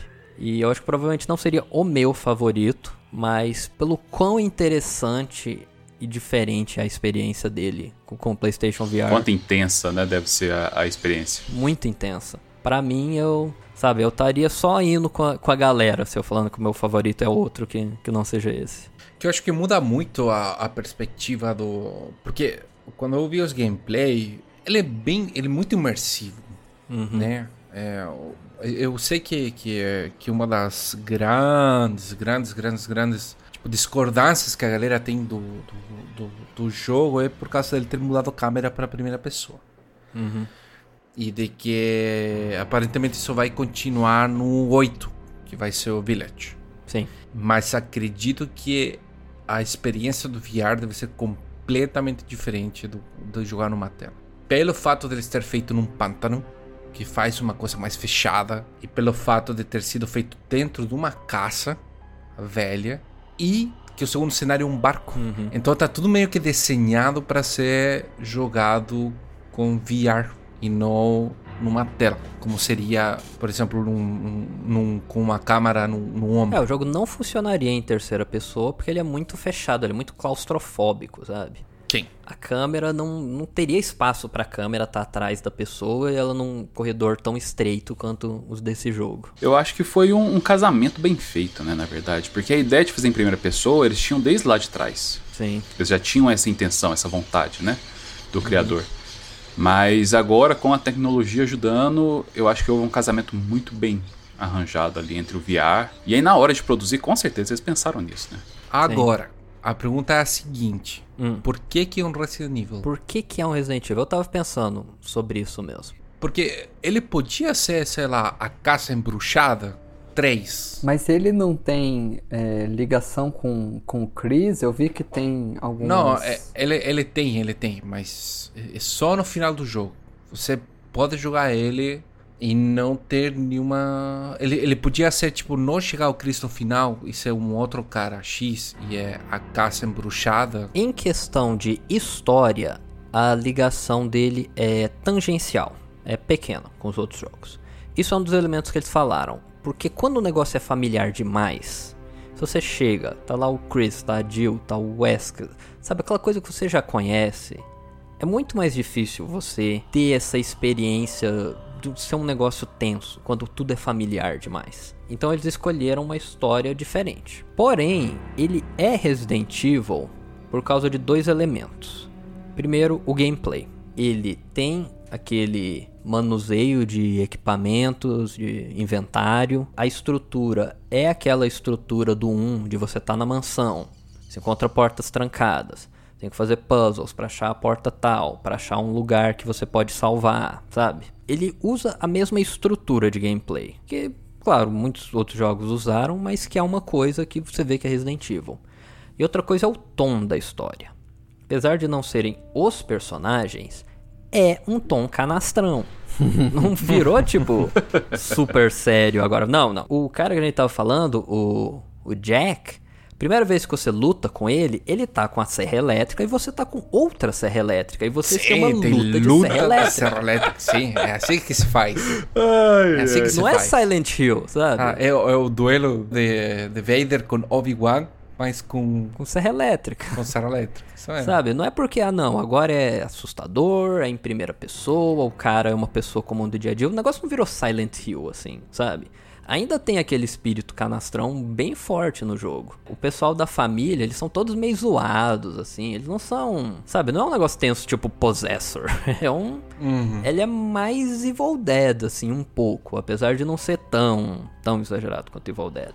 Mas ele tem aque- aquele espírito, sabe? Ele tem, tem, tem, com certeza. Eles cortam a mão do cara. Tipo, Sim. É muito Evil Dead. Uhum, corta a mão do cara e cola de novo com, com os trem mal arranjado lá. É, que sensacional. sim, é muito É, eu ainda não joguei Resident Evil 7, confesso, porque naquele ponto onde divide né, os homens e os meninos, eu acho que eu ainda sou um menino. eu não sou o cara que peita um out, Outlast da vida, saca? Uhum. E Resident Evil 7 me traz um pouco de. Ainda me traz um pouco de desconforto a ideia de jogar ele. Talvez um dia eu crie vergonha na cara, engula o medo e pegue pra jogar. Cara, eu não joguei porque tinha outras coisas pra jogar na época. Mas eu quero voltar, eu pretendo jogar ainda esse ano. É, sem o VR, eu tenho certeza que ele ainda vai ser bem, bem intenso. A direção de arte e tudo mais dele, a escolha dos locais, as, algumas das mecânicas também, dar uma experiência bem, bem massa, de, dependente de como você jogar. Danilo, e o, o, o, o som? Você jogou com fone? Sim, sempre. Tá. E, e, e como que você sente som nas tuas costas? Você sente um som vindo do lado do outro? Ou ele é meio que. Ou ele é meio assim que, que, é a mesma coisa, assim? Eu lembro da trilha sonora dele ser muito, muito boa. Eu gosto muito da, da música de abertura dele.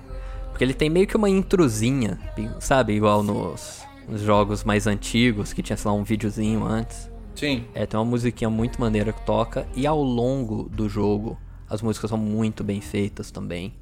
E a questão do som é, é bem padrão. Assim, a maioria dos jogos em realidade virtual tem. E alguns jogos até sem realidade virtual tem esse negócio do som 3D. Realmente, você vai movimentando o personagem, ouvindo som vindo de uma direção, da outra tal. A questão é que na realidade virtual, a mudança da direção do som vem de acordo com o movimento da sua cabeça. Então você não movimenta a câmera para lá e o som fica maior, sabe? Você move a cabeça e vai virando uma coisa muito instintiva, muito natural. E é isso que você falou, você tá andando, você começa a ouvir uma coisa atrás de você, sabe? E aí você vira e você vê um bicho lá. Tá, mas daí tu tá jogando em pé? Existem alguns jogos de realidade virtual que são feitos para jogar em pé e outros sentado, Mas isso faz mais diferença quando você tá usando controles de movimento, tipo PlayStation Move, sabe? Ah, tem alguns jogos que, por exemplo, você tem que abaixar para pegar uma coisa no chão, você tem que jogar em pé. O Resident Evil 7 você joga usando o controle. Controle comum. E você mira usando o lugar que você tá olhando, sabe? Por exemplo, se você quer dar a volta em 360 graus, você quer olhar para tuas costas. No PlayStation VR especificamente, você tá sempre virado para frente. Você tem meio que tá olhando para a câmera. Você não sai andando pela sala para toda direção. Então você sempre pode olhar para os lados um pouco e você pode virar a câmera com um analógico também. Se você quiser fazer um 180 e virar para trás, não tem como você olhar fisicamente. Você tem que mexer no analógico Ah, tá. até ele ir virando. Não é tipo que você vai pegar o- uma cadeira Em que- 360, que- não. 360 e dar uma volta. Tá, entendi. Mas o Resident Evil 7, como você joga só com controle, é, você pode jogar sentado, facilmente. É só a câmera do PlayStation estar apontada pra você, vendo o headset, que ele acompanha os movimentos pra onde você tá olhando e tal. Legal, legal, massa. PlayStation VR chegou aqui meio caro no Brasil. Meio caro. Um pouquinho. Uma metade cara, a outra também, né? É só basicamente o preço de um, de um outro PlayStation 4. Nossa. Mas porque é outra coisa, cara. É como se fosse um outro. Sabe, é um outro videogame. O negócio muda por completo. Deixa eu perguntar, pro PlayStation 5, o Hum. PlayStation VR funciona? O PlayStation VR original funciona. Eu ouvi falar que tem um adaptador que você tem que colocar. Eu não sei se esse adaptador é para pro, pro VR versão 1 e pro VR versão 2, ou se é só pro versão 1. Mas ele tem suporte. Acho que você só tem que usar um adaptadorzinho. Ele funciona também. Mas aí, como que arruma esse adaptador, né? Vai com dinheiro, tá. muito dinheiro. eu Com não dinheiro, sei. né? Dinheiro. Tá canseira, dinheiro né? Provavelmente vai ser uma canseira. Eu Nossa, falar... é versão 1 ou versão 2? Nossa, é versão 2. Eu vi um cara falando no Reddit que ele entrou em contato com a Sony e que eles estavam, tipo, mandando de presente. Mas provavelmente nos Estados Unidos isso. É, Não, não temos esse benefício. Que não vai receber. Se ligar na. Sony, eles vão falar assim: meu filho, vai no Paraguai e tenta arranjar lá. Tipo, o cara que Pede comprou um PlayStation VR e comprou um PlayStation 5 no lançamento, nesse caos, eu acho que, acho que ele merece. Ele merece. Tá, mas além do, do Resident Evil 7, que outros jogos tem pra VR? Como pra justificar Nossa, o... eu vi um lançamento de um joguinho que eu achei muito legal, que era Ah. tipo de ratinho. De Um ratinho. esquema meio. É, de ratinho, que era tipo um esquema de conto de fadas, que o ratinho é tipo. um Esse ca- ratinho- É esse aí, ó, esse aí, ó. Uma Moss. Achei muito Você não massa. jogou aqui em casa ele, não? Não, não joguei. Vai, Você tem, ele ou você tem a Moss. Demo? Já tem? A gente tem ele. Massa. A gente comprou o VR, ele veio com o Moss e ele veio com outro jogo que é o Astrobot. Então, o VR, ele tem o Moss, que é um jogo muito legal, muito muito bonito, assim, a, o aspecto visual dele. O Moss, ele, ele é muito interessante porque você joga meio que um espírito da floresta que tá observando esse ratinho aí, que é, é uma ratinha, na verdade, ela chama Ah, Quill. legal. E ela é muito fofa. e você joga com esse espírito que você meio que controla coisas no mundo usando o movimento do controle. E você controla a Quill também. É um jogozinho meio de puzzle, com um pouquinho de ação, ela luta com os bichinhos. É Você muito, ia adorar, muito legal. Gisele. Sim. Porque é meio Ori. Aham. É, Ah, Orimaço. é mais ou menos essa vibe. Tem o outro que veio também, que é o Astrobot, que é um jogo de plataforma mais convencional, assim. Mas que é muito, muito legal, muito divertido Meio também. Super Mario World, assim.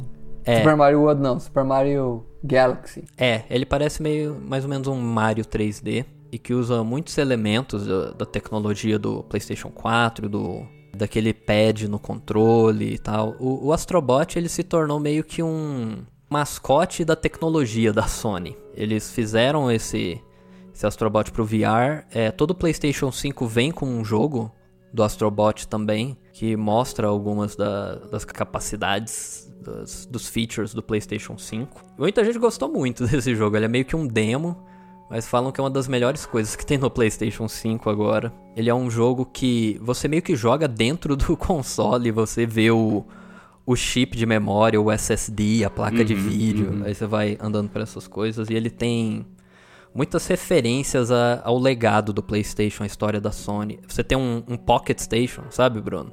Aham. O, o Sony Pocket Station tem ele dentro do jogo. Tem personagens tipo. Crash. Tem o Crash, tem até um Pyramid Head lá. Ah, que doido. Pyramid Head, Chibi robozinho. Esse jogo parece ser muito, muito legal. Eu vi a gameplay dele, achei bem legal. Tem esse aqui, ó, Blood and Truth, que é de é VR também. Você joga meio que como um agente secreto, é meio 007. Aquela parada do, dos nunchaku do, do PlayStation morreu? Não. Então, Do emote do PlayStation? o Wiimote do PlayStation chama PlayStation Move. Ele foi lançado pro PlayStation 3. Sim, eu lembro disso. É, a gente tem alguns poucos jogos de PlayStation 3 que usam ele, mas jogos muito bons. Just Dance. Just Dance, Just Dance 2, Just Dance 3, Just Dance Quatro. Revolution 5. Não, é, tem No More Heroes, House of the Dead Overkill. Tem um jogo que chama Dead Space Extraction, que foi só lançado pro Wii, mas que é muito foda. Que lançaram pro PlayStation também. E ficou nisso, não usou muita coisa, meio que ficou parado. Quando lançou o VR, eles reaproveitaram esse controle. Você pode ligar no PlayStation 4 também, para os jogos do VR, de movimento. Aquele joguinho lá de dancinha do VR novo, que é uns blocos que vem na sua direção, você tem que meio que cortar os Beat blocos. Saber. Beat Saber. É com essa parada que você usa? É, desse, é dessa forma? Sim. Sim. É, o Beat Entendi. Saber é engraçado, ele é como se fosse um Guitar Hero da realidade virtual. Que você É. vai usando uns sabres de luz pra ir batendo nos bloquinhos no ritmo da música. É, É eu nunca joguei, mas deve ser bem legal também. Isso é bem legal mesmo. Outro jogo muito, muito bom que tem pro VR é o Super Hot VR. Ele é um, um dos mais recomendados, assim. E ele é muito foda também. É um jogo que, pra quem não conhece, você tem tudo andando meio que em câmera lenta. E você tem que pegar umas armas e atirar nos inimigos. E eles só se movimentam quando você se movimenta. É, quando você tá mexendo a arma, os inimigos andam. Quando você para, tipo, tudo para também.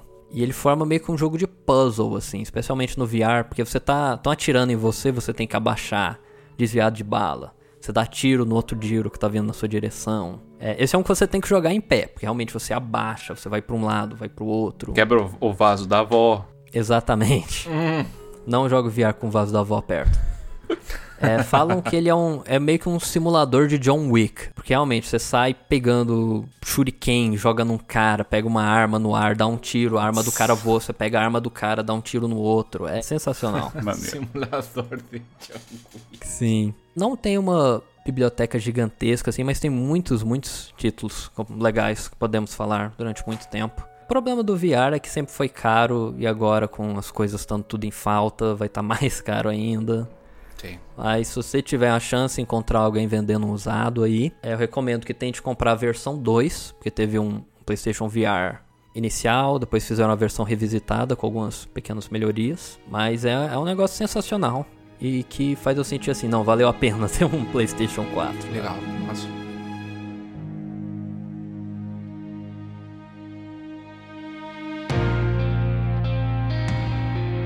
Cara, eu tô aqui pra estragar a brincadeira, né? Porque o pessoal falando aí de, de umas paradas massa pra cacete. E que tem todo um nexo, né? Porque começou com um filme sobre realidade virtual, depois falou de Resident Evil, aí fez uma junção dos dois. E body horror, tudo tinha muito a ver É. conectado. Muito. Aí vem o, o broxante aqui falar de Death Note. E o... Não, mas brincadeiras à parte. Death Note. É, é uma parada antiga, né? Eu acho Uhum. que a grande maioria já conhece, já sabe, eu já tenha visto alguma coisa. Eu pretendo falar sobre pontos específicos da história com spoilers, mas eu vou fazer isso numa segunda parte. Ainda nesse episódio, né? Eu vou mastigando o assunto. Quando for pra falar da história, eu vou avisar vocês e aí vocês pulam pro encerramento do vídeo pra receber aquele abraço carinhoso por áudio. Legal. Legal, mas vamos lá falar sobre Death Note. Death Note pra mim que ele é muito 880. Eu sou sempre o cara meio que do contra, né? Eu e o Bruno. O Bruno é mais. O Bruno, Então, é o- Bruno é o chato é o cara do contra. tudo. Sempre. Mas eu sou meio enjoado também com algumas coisas e Death Note não foge muito essa regra. Death Note, pra quem não sabe, é um mangá. Ele surgiu em 2003. O cara que criou ele, que escreveu a história, é o Tsugumi Oba. Eu não sei pronunciar japonês, vou deixar pros meninos que entendem. É, pior que é isso mesmo. É isso mesmo, né? Tsugumi Oba. Deve ser Oba. E por que que eu acho que o Death Note ele é tão ele é tão marcante? Ele é de uma leva já mais antigas, né, de, de mangás e, e animes, porque o mangá é de 2003, o anime, se eu não me engano, é de 2006. Só que ele, ele é muito particular, ele é muito especial. A narrativa, como ela funciona? O que, que é a história? Você tem um jovem rapaz ali do ensino médio, ele chama Light Yagami. Ele é um jovem excepcional, extremamente inteligente, metódico e que tá vivendo ali a sua vidinha de estudando pro vestibular. Vamos colocar assim. Ele mora no Japão, eu não lembro o nome da cidade que ele mora agora. Em um determinado momento, ele encontra jogado no chão um caderno. Um caderno que tem escrito na capa Death Note, que é o nome que dá nome ao mangá e ao anime. Uhum. Mais tarde, ele para pra ler em casa, ele para pra ler o, man o mangá, ele para pra ler o caderno, Death Note, e ele vê que tem regras na primeira página. E essas regras especificam como que ele vai usar aquele caderno para matar pessoas. E aí, então, ele descobre que esse, ele, ele, nesse momento, além de perceber essas regras, ele encontra o verdadeiro dono, no, é, dono do caderno, que é um demônio da morte chamado Ryuki, que no, no japonês ele é denominado Shinigami.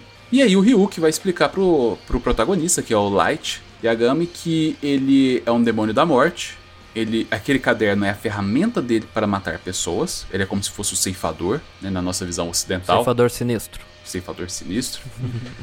e ele usa aquele caderno para matar pessoas. Ele anota o nome da pessoa, ele especifica como a pessoa vai morrer e a pessoa morre daquela forma. Uhum. Se ele não especificar, a pessoa morre de parada cardíaca. Que dá tipo 5, 3 minutos e ela morre, uma coisa assim. É, depois de um tempo lá deliberado, a pessoa morre de ataque cardíaco. E ele pegou o caderno dele, jogou no chão até alguém pegar o caderno. E quando pergunta para ele, né, indaga ele sobre por que, que ele fez isso, é uma atitude tão contestável de um demônio da morte, de um espírito cuja obrigação é escrever o nome no caderno, ele fala que tá entediado. e ele tá querendo zoar com alguém e ver de qual que vai ser dessa vez. Eu acho que é um entediado que faz muito mais sentido do que Helsing. Sim. bem, bem mais. Bem... Enfim. eu acho, inclusive, já que você mencionou Helsing, hum. como obra completa do início ao fim, eu acho Helsing melhor do que Death Note. Nossa, uh, meu Deus. Polêmico, hot take. Polêmico. Mas, cara, o que você tá falando? Eu vou explicar por quê. Eu vou chegar tá, nesse ponto. Vamos chegar lá. Aí ele fala que tá entediado. O Light entende a situação, ele tem uma postura muito racional sobre tudo aquilo que tá acontecendo e ele passa a usar o caderno da forma que ele vê que a sociedade deveria usar o caderno. É assim, ele, ele tem um ímpeto de justiça forte, pelo menos no início né, do, do anime, da obra. Ele começa a usar o caderno para matar pessoas que, na visão dele, que com certeza corresponde à visão popular, né, a visão da grande maioria, são bandidos condenados que não merecem estar vivos. Então ele, é aquele, ele tem a ferramenta de poder fazer justiças com a própria mão, com as próprias mãos, sem ser pego. E é isso que ele faz. Ele começa, ah, o cara é um sequestrador de não sei das quantas. Ele vai lá e anota o nome do cara do caderno. Ah, o cara é um condenado que foi condenado a 40 anos de cadeia. Ele vai lá e anota o nome do cara no caderno. Ele começa a fazer isso. Só que existe um padrão. Esse padrão chama a atenção das principais autoridades políticas no mundo chama atenção principalmente da logística, né, da, da, da inteligência policial. É uma coisa mais elitizada. E aí eles começam a criar uma força-tarefa conjunto entre as nações para tentar encontrar quem que é esse cara que está fazendo essa coisa de forma é, sobrenatural e impedir ele de continuar fazendo isso, porque por mais que ele esteja atacando pessoas merecedoras do ataque, muito entre aspas, ele não deixa de estar matando pessoas, né?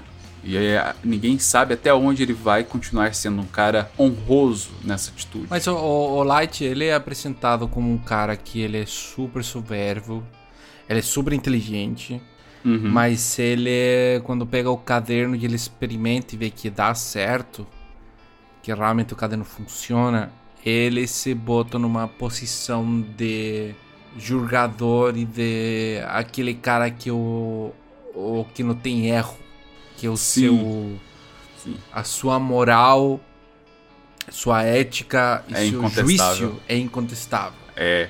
Quando você falou de jogador, eu lembrei até do Judge Dredd, sabe? Exatamente. É o juiz, o executor, o carcereiro. Inclusive, eu tava querendo falar de umas coisas do Judge Dredd depois também. Né, dessa, dessa relação. Próximos episódios. Uhum. Ah, tá.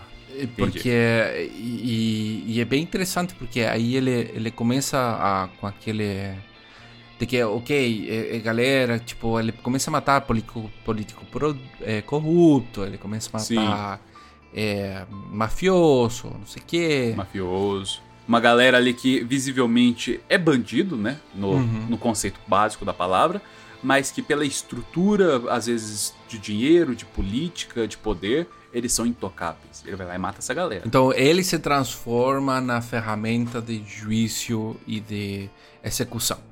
Sim. Então, a, uma das discussões que o mangá e o anime tem é que o que, que ele faz ele infalível. Uhum. Porque a luta que a polícia tem para tentar descobrir ele é justamente porque, apesar de ele estar tá matando só pessoas, entre aspas, ruins, ele está levando justiça nas mãos dele. Sim. Ele está tirando isso do sistema regulamentado, etc., Sim. que está feito para todo. E é interessante que o pai dele é policial. E justamente um cara que está, tipo, é, assinado a tentar descobrir o que, que é o cara.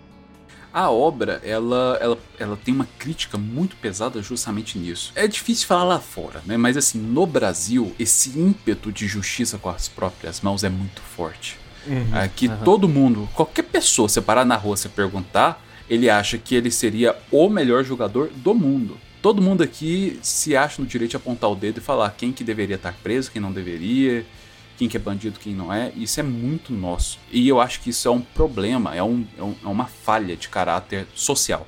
E o anime, ele critica muito isso. Ele é muito disso, porque ele Beleza, primeiro, segundo, terceiro episódio, o cara tava só matando gente que o senso comum diz que é certo matar porque o poder público ainda não consegue alcançar de forma efici eficiente, eficaz. Mas o cara, quando ele tá nesse patamar, ele se torna arrogante. Ele não vê o erro dele e ele acha que ele tá acima de tudo e de todos. Uhum. E em determinado momento, cedo ou tarde, ele vai começar a passar por cima de gente que, que não tem nada a ver com nada, entendeu? Ele começa a passar por cima dos outros e a distinção dele de bem e de mal vai pro chão e ele se torna aquilo que ele tá procurando, que ele tá combatendo, e ele jamais vai ver o mal nele mesmo.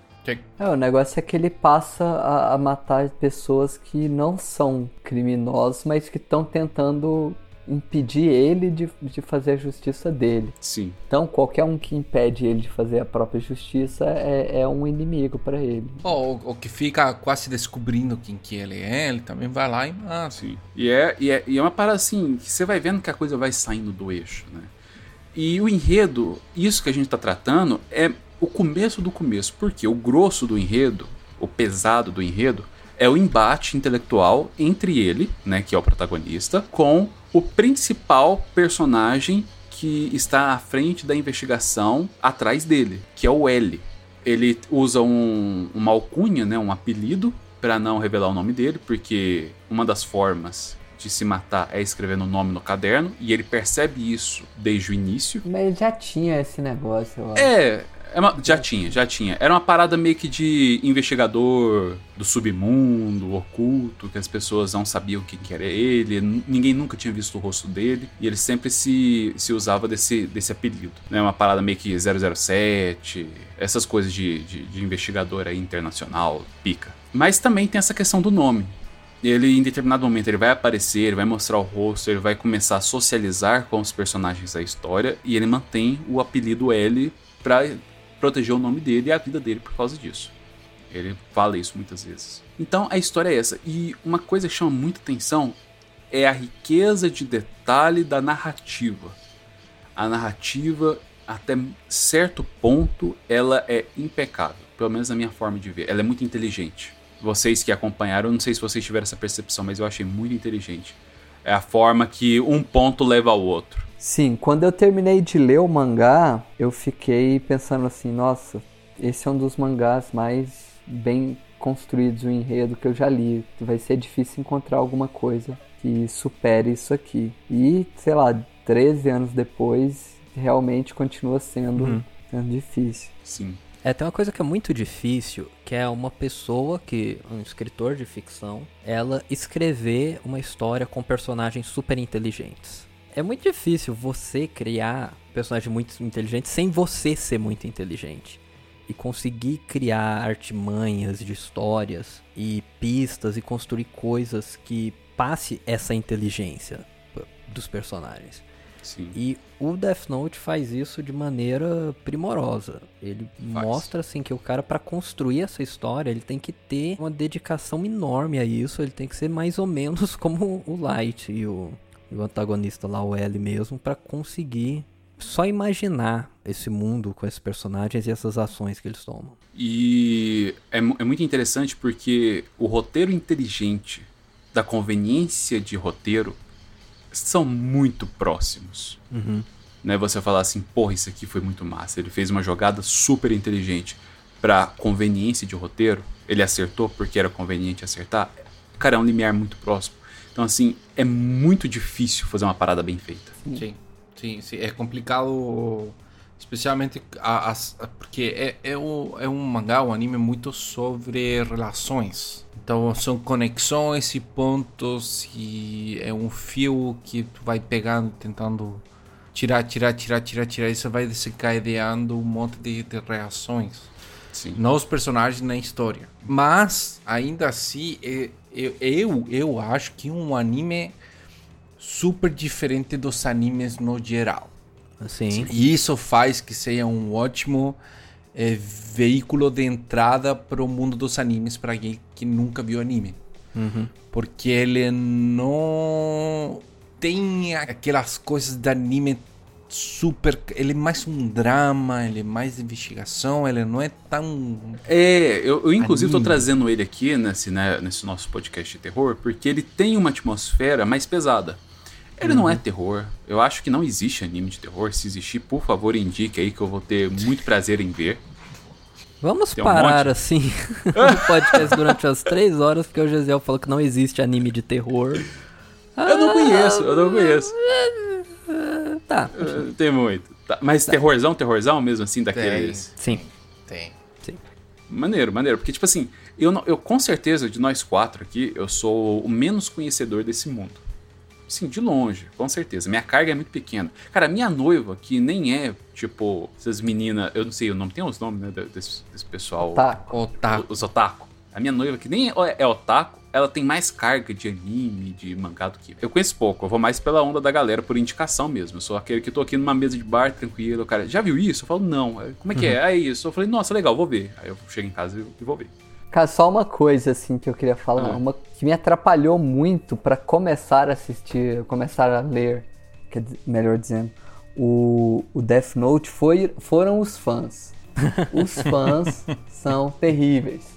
Na época, ainda mais quando tava saindo, em 2007, Ah. todo mundo pagava de fã e aí tinha o caderninho, o Death Note, aí vestia igual, aí ficava sentado de um jeito bizarro.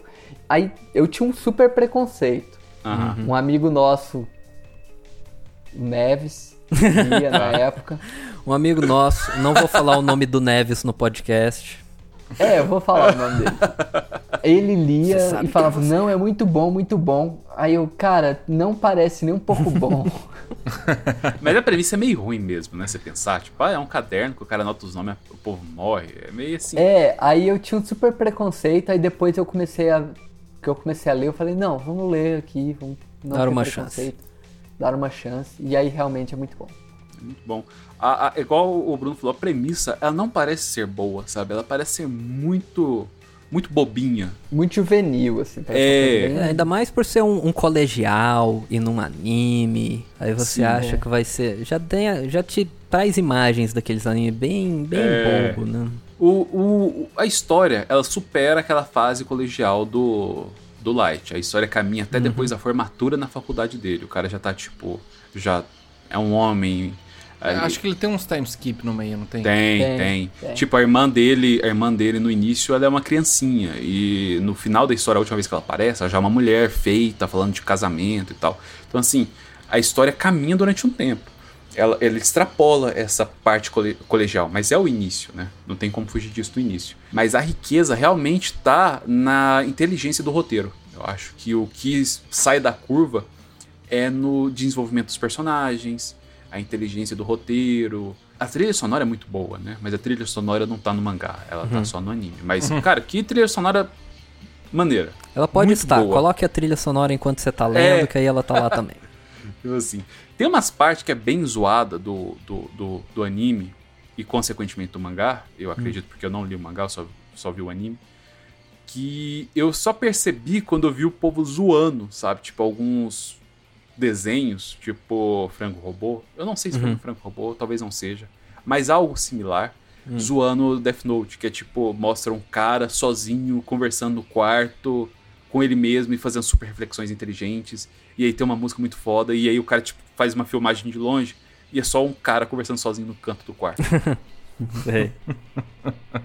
É, mas ele faz as coisas mais, mais mundanas, assim, parecerem super tensas e tal. Ele Sim, comendo a batata sim, frita lá e Sei. tem uma Ele super montagem batata, dele sim. comprando a batata. Tem essas paradas. Mas assim, cara, é muito bom. Muito bom. Só que tem coisas, igual eu falei que é 880, tem umas coisas que me incomodam demais. E aí eu tenho que entrar em spoiler. Então, as partes que me incomodam eu vou deixar pra segunda parte. Pra finalizar essa primeira parte, eu só quero exaltar que pra mim foi o personagem mais foda do anime, que é o melhor construído, que eu achei o cara assim, uma- um, um personagem muito, muito brilhante, que é o L. Ah, acho que você ia falar a. Que- A que é? A Nina? Não, não é Nina, não, não é Misa, não? Misa. Missa, isso, Misa. Nina, você quer dizer. Nina Williams. Nina Williams. From Tekken. From Tekken Ah, é. in. E aí, por causa dessa, o, Bruno vai fazer a thumb ser a Nina. Você Com só. certeza, vai estar na frente. Tem umas sete Nina É. Williams na capa. Sim, o L. Cara, o L, que personagem massa, né? Bem construído. Ele é um personagem que ele tem muitos problemas sociais. Eu não sei se chega ao ápice dele tentar retratar algum distúrbio que o cara realmente tem, alguma doença que exista no nosso plano, ou se é só uma dificuldade do personagem de socializar. Mas ele é cheio dos trejeitos, cheio do, do comportamento fora do comum. Ele não dá conta de se relacionar com outras pessoas. Ele tem Aí é um muitos bloqueios. ponto onde o, o pessoal que era fã curtia imitar o, o L. Então, Ficar ai, descalço. Eu só ando descalço e tal. Nossa, era isso que o povo imitava na época? Isso, exatamente. Sentava igual ele.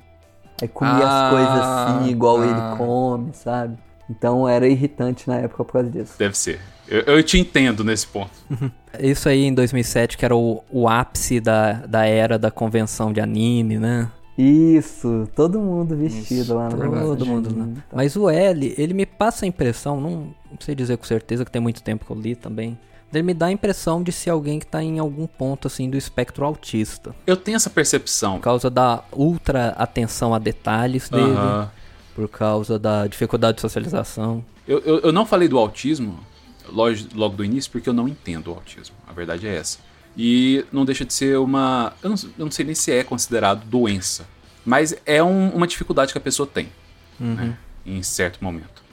E eu não entendo, então não vou palpitar sobre isso, porque eu não entendo a dificuldade dos outros nesse ponto. Mas ele tem um bloqueio social visível. Uhum, sim. E, e parece que esse bloqueio ele é proporcional a uma acuidade intelectual diferenciada.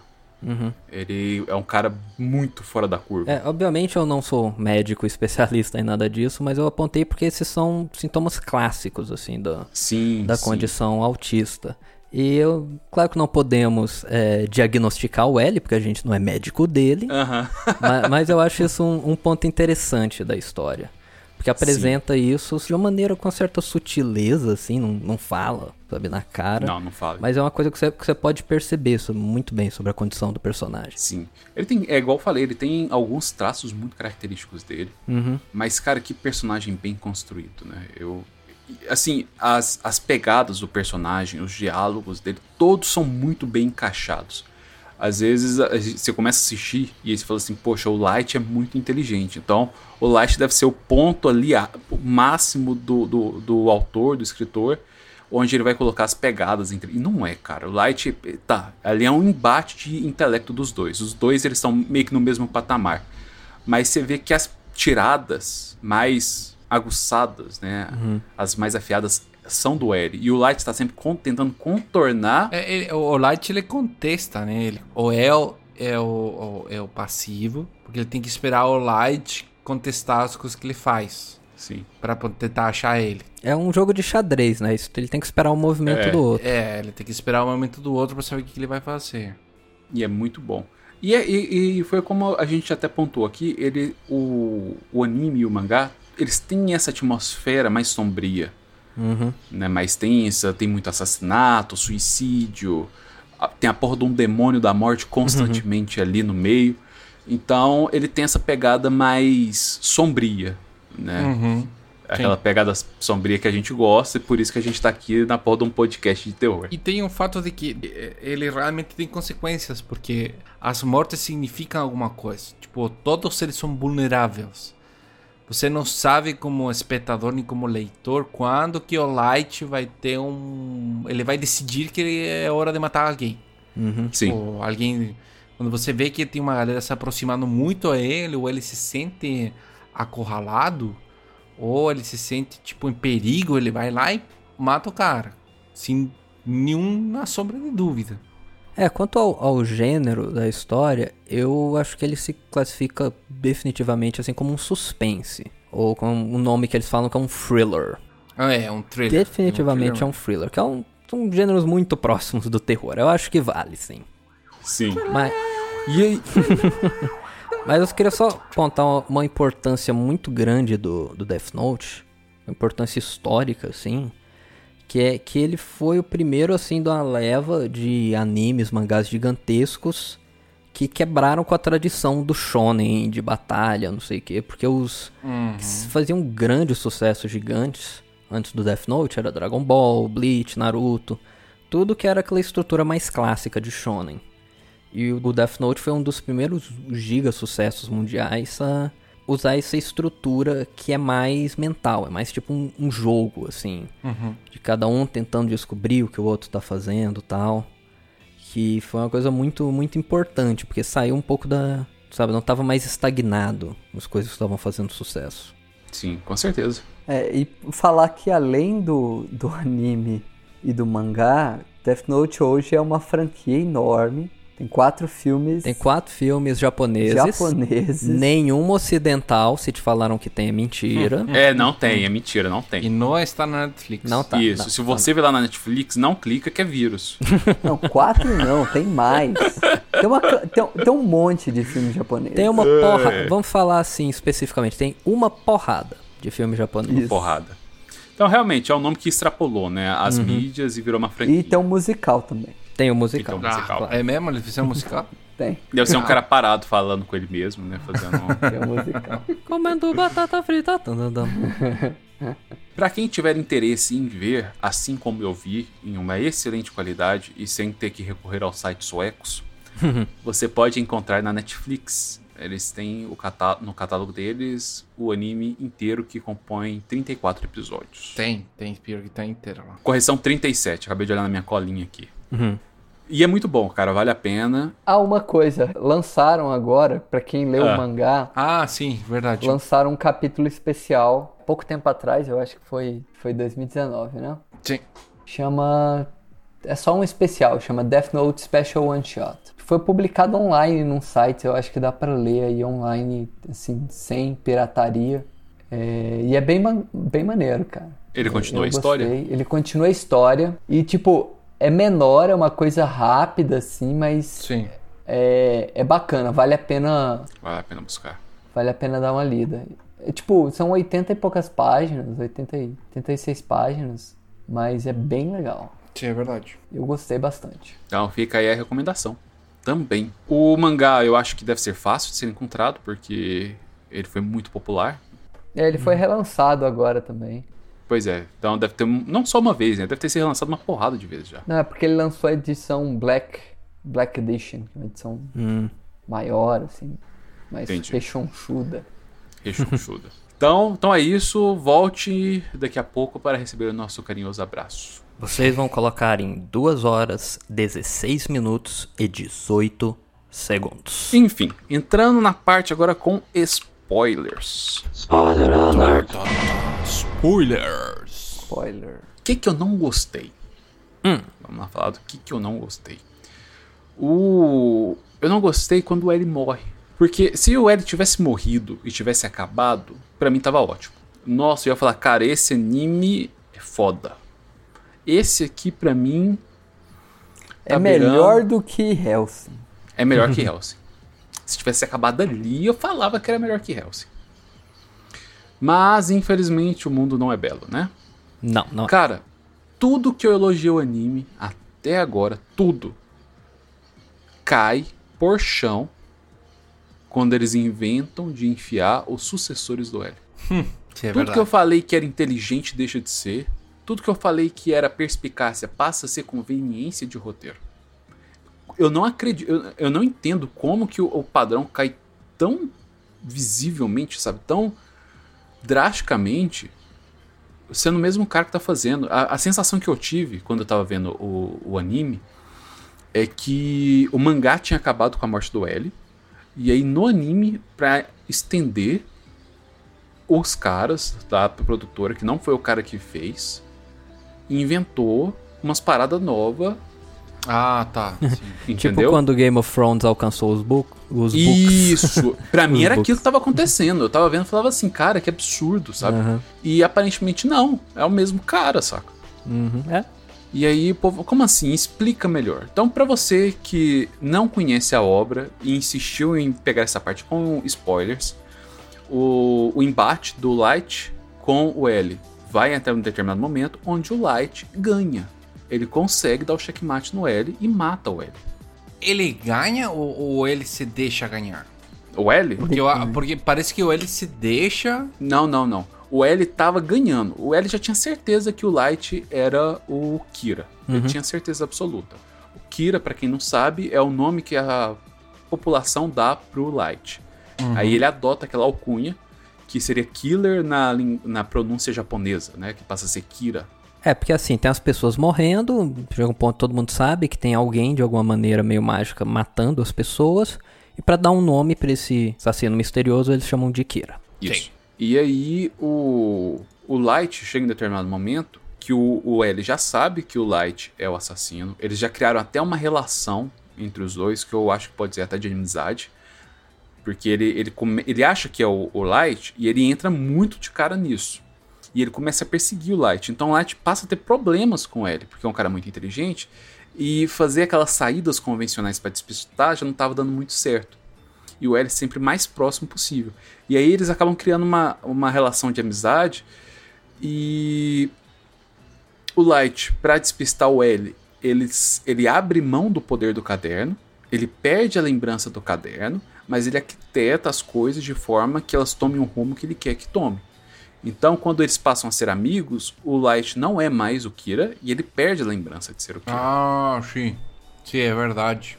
E aí, lá na frente, quando ele já tinha previsto que ia acontecer determinadas coisas, ele retoma o conhecimento e retoma a lembrança de ser o Kira. E nesse momento, ele usa uma chantagem emocional com o segundo demônio que existe para matar o L. E aí, esse demônio mata o L para ele. Mas ele faz toda uma trama por trás disso e é onde ele consegue vencer o L. O L, quando ele morre, ele tava assim, a um passo de descobrir que era o Light. Não descobrir, porque ele já sabia, de ter provas. Então, até aí, cara, nossa, tava assim, primoroso. Mas quando ele ganha do, do L, passam-se alguns anos. E aí aparece o substituto do L. Ah, tá. Mano, sim, sim. como a coisa cai, sabe? É. Eu Tô ligado. Nossa, tipo. Eles fazem um L2, mas é tipo L, só que tudo ruim. Porque o moleque também tem uns trejeitos, fica brincando com os bonequinhos no chão, mas aquilo não dá certo, sabe? Ah, Eu não achei tão ruim assim, não, cara. A construção do a real. Você achou Eu legal o acho. carinha comendo chocolate no meio do mafioso lá, como se estivesse fumando um, um- um cigarrão? Ele tira uma barra de chocolate externo sei. da, da, da camisa, sabe? Como se estivesse tirando uma Ah. carteira de cigarro. Cara, eu não achei tão ruim. Eu tô Ah, falando só cara. que eu não achei tão ruim. Mano, Eu achei muito ruim, porque ele foi uma caída muito grande em comparação ao, ao que era o, o El. Parece que a, a, a, a cópia pirata é do AliExpress É. do, do negócio. é uma É, cópia eu, forçada, eu não tenho uma sabe? opinião muito, muito forte, porque faz muito, muito tempo que eu li, eu não lembro muito bem. Mas a impressão que eu tive, que eu lembro, é que eu não acho que ficou terrível. Não acho que, tipo assim, ia até aqui agora tudo é uma merda.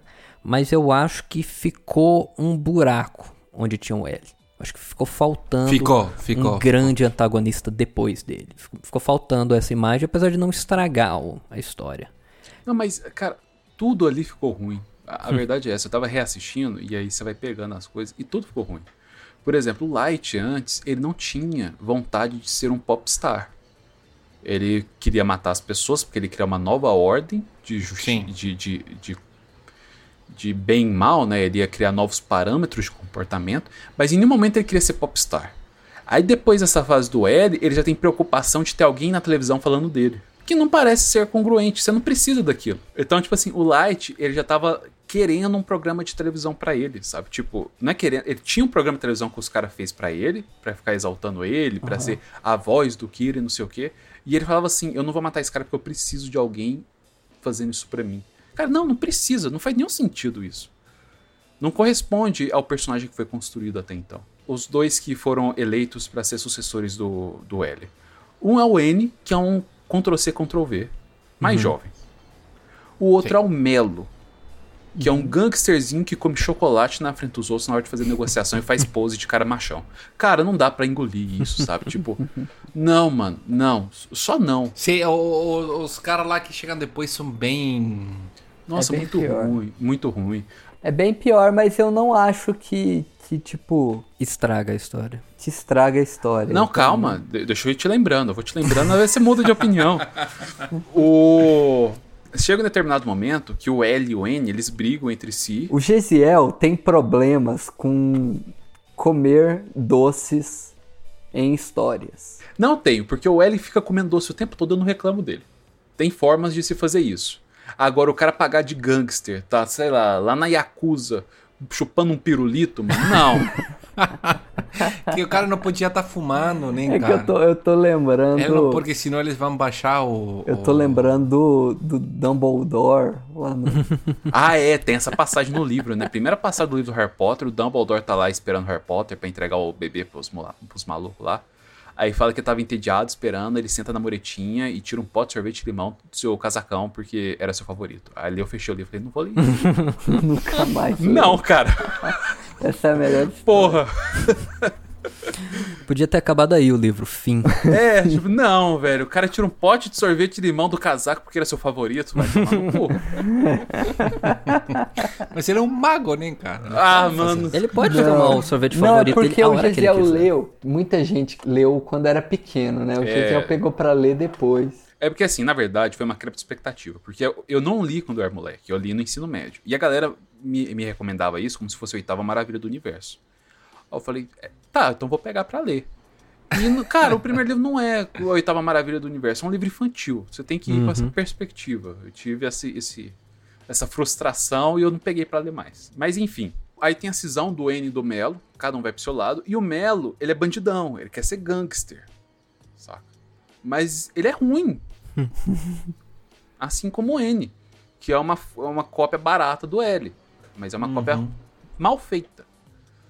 Porque o, o L, ele te explicava nas reflexões dele é, o passo a passo que leva ele a chegar a uma conclusão. E você entende aquilo e parece ser inteligente. Você fala, poxa, é plausível esses caminhos que ele tomou nessa situação. O N não. O N, ele toda hora ele tem a conveniência do roteiro. Ele, ele- ele- cara, esse daí foi muito. Foi, foi, foi muito radical a mudança, porque quando eu lembro perfeitamente, depois do episódio que o que o Light ganha, o Kira ganha e o e o El morre, a diferença da construção foi muito acelerada. Tipo, parece que o autor queria que o clímax fosse esse. Uhum.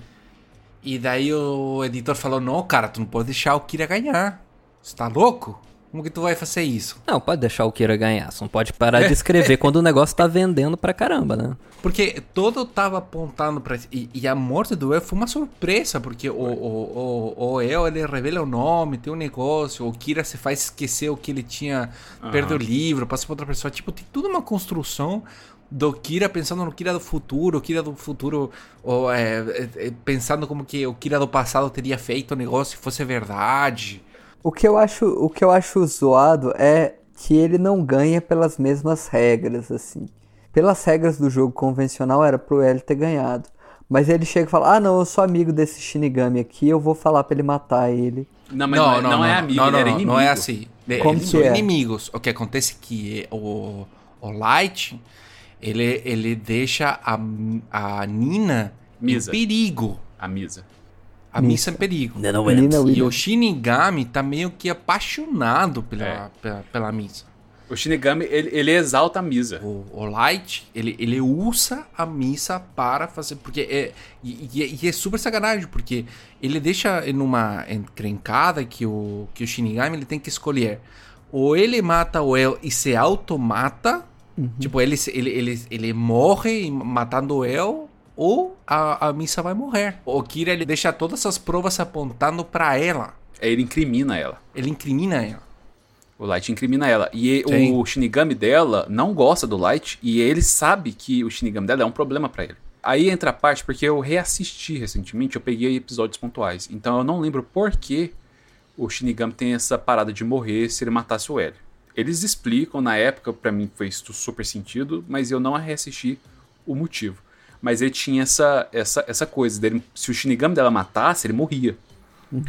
E aí o Light, numa das cartadas dele, quando L começa a, a estar muito próximo do Light, de incriminar, tipo, ter provas do Light, e ele já recupera a lembrança dele de ser o Kira, ele incrimina a Misa, que era a pessoa que ele estava usando de, de, de bote expiatório.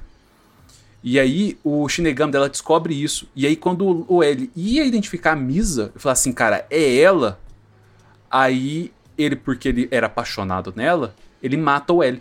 E o Light ganha. Ele até dá uma olhada pro Shinigami, não olha pro L quando ele faz isso. Ele olha pro Shinigami e fala, e aí, o que, que você vai fazer agora? É verdade. É assim que ele ganha do L, porque ele ganha dos dois ao mesmo tempo. Ele tinha dois problemas. Ele tinha esse Shinigami que não gostava dele, que era apaixonado pela Misa, porque o Shinigami entendia que ele estava usando a Misa como bode expiatório. E ela, que era apaixonadinha pelo Light, não tinha essa percepção. Não, ela, ela nunca percebeu. Não, mas ela é uma. Ela é um. Até no final do mangá, ela continua com um culto lá. Tipo, ela continua apaixonada nele. assim. Sim. Eu tenho uma dúvida, uma coisa que eu lembro mais ou menos assim, como eu disse, eu li muito, muito tempo atrás, não lembro muito bem, mas eu tenho uma lembrança, que eu não sei se é certa, de que o, o Light faz todo um esquema pra matar o L, mas ele meio que dá um passo assim que acaba virando a pista, que no fim das contas é o, é o que mata ele.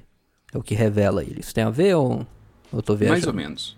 Ele, mais ou menos. Ele, assim, se tivesse terminado com o Light ganhando do L e cria-se uma nova ordem mundial em cima do Kira, ponto, terminou. Acabou, cara. Tava ali, ó. Sensacional. O que, que eles falam? Eles falam que o, o, o L fez um arquivo secreto onde ele.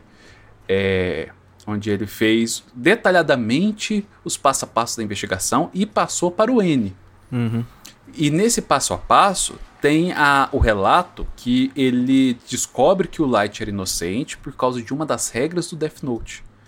Porque uma das formas de despistar a investigação é que o Light fez o L descobrir o Death Note, fez o L descobrir como funciona o Death Note e criou uma regra falsa no Death Note. Sim, ele escreve. Ele mesmo escreve na, no quaderno a quarta regra. É, que fala que se a pessoa não matar em 13 dias, ela morre. Sim. Essa que é a regra falsa. E aí o, o L fala dessa regra. E aí o N percebe e ele, quando lê, ele fala assim: Mas isso aqui é falso. Porque não parece ser condizente com o resto das regras. Uhum. Aí. Porque eu sou muito bom, mas. É, tipo assim, simplesmente por isso. Aí você fala assim, "Ah, mas do, na- do nada. Aí ele vai atrás do caderno. Ele pega o caderno. Aí ele já sabia que o caderno tinha um Shinigami. Aí ele pega o caderno, chega no Shinigami e fala assim: Essa regra existe? Coincidentemente, o caderno que ele pegou não era o caderno que o L conhecia.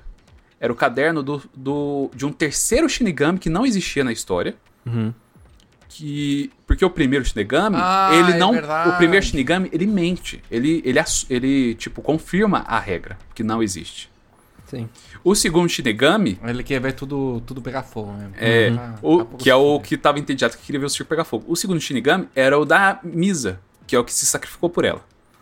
Aí na, na fase do N, eles inventam um terceiro Shinigami que não precisava existir. Aí É o N verdade. pega o caderno dele e pergunta pra ele. Aí ele fala: Não, essa regra não existe. Pronto. Aí é por isso que o N fala: Então Light é o cara e agora eu vou encurralar o Light. É. Cara, Sim, o final, o final é cagado. O final, o final é, é cagado. É E bem a cagado, assim. forma, a forma que ele pega o Light é terrível, cara. Foi é, é preguiçoso num nível assim ridículo. Porque como que acontece? O, o Light ele passa o caderno para uma outra pessoa, que é um cara super metódico, é um promotor. Aí, o cara é metódico de um nível doentio. E ele fala assim: eu vou usar isso a meu favor. Por quê? Porque o N vai perceber isso, aí vai perceber um momento que ele vai estar longe do caderno, aí ele vai chegar no caderno e vai trocar o caderno. E aí ele vai trocar o caderno, porque ele vai fazer o cara encontrar a gente, anotar o nome de todo mundo, menos o nome do Kira, porque ele ama o Kira. O N ia saber disso, pensou o Light. Então, eu já vou trocar o caderno antes. E eu não sei como que isso é inteligente, mas tudo bem. Eu já vou trocar o caderno antes. Eu vou tirar o caderno, eu vou mandar ele esconder o... Ah, já sei porque que é inteligente, eu vou chegar lá. Eu vou fazer ele esconder o caderno original e ele vai fazer uma um caderno proxy, né, uma cópia. E aí o, o N vai, vai sabotar a cópia. E na hora de encontrar todo mundo e matar todo mundo, ele vai estar com o caderno original, original que ele vai estar guardando. Essa é a, é a sagacidade do Light. E aí ele prevê todos os movimentos do N. Porque o N faz tudo de acordo com, com o que ele preveu. Só que aí, no meio desse tempo, vem o Melo, que é o gangsterzinho fracassado na vida, que nada que ele faz ele acerta. ele do nada, ele vai e sequestra um dos, dos puppets, um do- das marionetes do Light. E aí, por essa marionete ter sido sequestrada, o Light mata ela. Por quê? Porque ele não confia nela e ele acha que ela pode abrir o bico. Sei lá, alguma coisa assim. A mulher foi sequestrada, ele vai eliminar ela. E aí, o promotor pensa a mesma coisa. E o então promotor, ele foge da rotina metódica dele, vai até o caderno, o promotor está sendo seguido, o cara que está seguindo o promotor acha estranho ele sair da rotina dele. Aí ele vai até o banco, vai dentro do cofre, pega o caderno original pra matar a menina que foi sequestrada. Aí o cara sai do banco, o perseguidor do promotor entra no banco, entra no cofre, eles não explicam como, aciona a senha dele, eles não explicam como, pega o caderno original e sabota o segundo caderno que é o original. Ah, E como que o L não percebeu isso? Porque coincidentemente o, O L, L. e o promotor, O L morreu. o Light, mas é porque o, o, o Light ele toma alcunha de L. Mas Ok. isso não é interess- isso não é importante. O Light e o promotor matam a mulher ao mesmo tempo, com dois Death Notes diferentes, com a mesma forma de morrer. Os dois especificam que ela, vão se que ela vai se matar, tacando fogo nela e em todas as cópias de caderno que ela tem. Porque se tivesse um segundo de atraso, ou se tivesse uma forma diferente, um dos dois teria percebido que os dois tinham usado o caderno ao mesmo tempo. Mas coincidentemente, o N já sabia que eles iam fazer a mesma coisa ao mesmo tempo. Ele é bom. e ele hein? ainda fala, ele é bom, e ele ainda fala assim: "Eu tinha feito o meu plano, mas você teria ganhado de mim no meu plano. Mas precisou de mim e do Melo Ah. juntos pra É, poder é, vencer o, o você." que ganha é o poder da amizade no final. Da amizade. Ah, não, cara. Não, igual, cara. que, igual que em todos os, os, os, os shonen, que eles lembram da, da amizade e eles ganham. Sim, o final, realmente a, a maior É, o crítica final que cai, eu... cai bastante mesmo. Sim, a, a crítica mais grande que tem na... Acho que na obra inteira é sempre o final. O final. Cara, no que- mangá ele fica um pouco melhor, mas é aquela transição. E, e- e- e o pior de tudo que, que é assim, não é uma transição na metade do negócio. Não é tipo, ou ele chegou no começo, morreu no começo e assumiu o discípulo dele. Não. Não é tipo, é, ou ele morreu na metade pra dar um, tipo, um ponto. Tipo, você sente. Por isso que eu insisto no meu ponto. Eu senti que estávamos chegando no final Com ele, não era? com ele. Sim. Que estávamos chegando no final do mangá, no final da animação. Tipo, era o final. E quando ele mata o, o ele, eu senti que tinha mais um ou dois episódios. Sim. Eu também. Era, era essa a sensação. É, então, porque, porque é o final da terceira parte. Não é, tipo, é o final do negócio. Parece que é um arco inteiro. E daí eles também enfiam um personagem novo, não sei o que, não sei o que, não sei o que. E, e você fica meio. Tá, mas isso aqui não. Tá, parece que outra história. pa- Parece que eles botaram por obrigação. É, eu não sei, eu nunca li pra, pra saber qual que era o, a intenção original deles com relação a isso, não. Não, é, mas eu, eu acho muito, muito plausível que. Porque quando a história é muito bem feita, muito, muito bem ah, elaborada, como Death Note, geralmente o autor já estabeleceu muita coisa no começo. Sim. Então eu acho que talvez a intenção dele era acabar lá e por motivos comerciais acabou continuando. Ou pode ser que ele queria fazer uma série mais longa, mas que ele ia planejar, entre parênteses assim, o primeiro arco, sabe? E ele deixou um negócio extremamente bem amarrado, sabe? Escreveu a primeira página já sabendo o que ia acontecer até lá no final. E quando acabou isso, tinha que criar o próximo, sabe? E já Uhum. Já não tinha todo aquele planejamento, toda aquela estrutura bem definida. Eu acho possível também. É bem possível mesmo. Porque realmente tem isso, é muito discrepante. Igual eu falei, eu que não conhecia o mangá, eu realmente pensava que o L era o final do mangá, e aí você tinha uma continuação filler forçada da produtora pra fazer o anime, saca? O segundo ano do anime. Mas não é nem o segundo ano, são cinco episódios, cara. Não é muito também. Não é muito, é muito, é tipo metade. É. Tipo, o. São dois anos de, de. Não é dois anos, né? Porque no final de 2017. É de outubro de 2006 a junho de 2007. Mas é tipo uns 15 episódios de 37 que é do N. Ah, não lembrava disso aí. Parece que eu esse O, o L, tipo, vai até o 22 ou 24, alguma coisa assim. Aí daí pra frente é o N. E eles criam toda uma trama nova, novos personagens e tal. E é tudo muito, muito, muito é, conveniente. Acho que essa que é a palavra aqui na. No mangá eu acho que é lá pro volume 7 e vai até o 12. Então fica aí a indicação pra quem tá aí até agora escutando a gente, quis peitar esses spoilers porque já assistiu ou porque não se interessa em assistir. Mas cara, é, um gran, é uma grande história, apesar dos pesares. Eu não acho que é, compromete a importância dela. É uma, é uma puta história, uma o cara criou uma, uma obra-prima, né? Uma Aham. masterpiece. Teve muita relevância, tem até hoje. Infelizmente cai muito no final. Se você quiser pegar pra assistir até o, o embate do L, quando termina, entre o Light, cara, eu acho que vai ser uma boa decisão na sua vida. Pra quem ainda não assistiu e tem interesse, apesar dos spoilers. Mas é isso. É, é isso. Até a parte do Light, definitivamente a recomendação absoluta, um anime ou mangá. É ler o mangá até o volume 7. Então. É, e se a partir daí você quiser continuar, não, É, não faz mal. não, não faz mal de maneira nenhuma. Beleza, então, pessoal. Ficamos por aqui essa semana. Espero que vocês tenham gostado do programa. Sigam a gente no Instagram e no Facebook, arroba Master Observer. Ouça nosso podcast no YouTube também e assista nossos gameplays. Deixe comentários, deixe seus joinhas. Mande um e-mail pra gente no masterobservergames.gmail.com Uhum. E é isso. Tem alguma última consideração? Último abraço virtual pra galera aí? Meus queridos, um grande abraço virtual para vocês. Nesse momento de pandemia, onde não podemos nos encontrar. Na verdade, não, né? não poderia encontrar de qualquer forma. Mas enfim.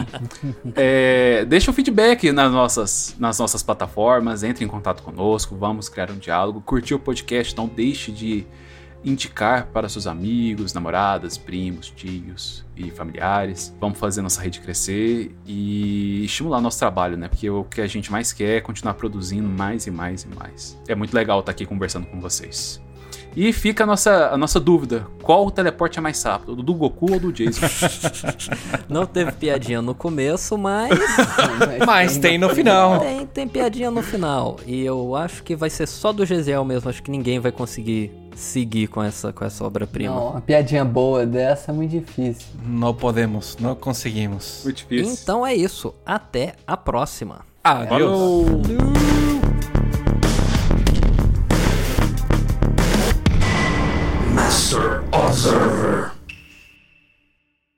O Gesiel começou nosso programa de hoje. A esse momento é tradição já. O Christopher botando alguma coisa de hentai na tela. E olha um, um minigun por aqui. Não é Isso aí é o waifu do Bruno. Ele só curte robôs. Esse aí é a loja do meu amigo. As coisas que ele vende. Ah, Cara, se tivesse uma Quanto custa 2B, um hein? desse? Hum. Cara, eu vou mandar o link depois aqui. Se esse amigo do Christopher for o Christian e tiver um bigode gigantesco, eu vou ficar. eu vou ficar suspeito. Ai, Descobriu o plano. Descobriram?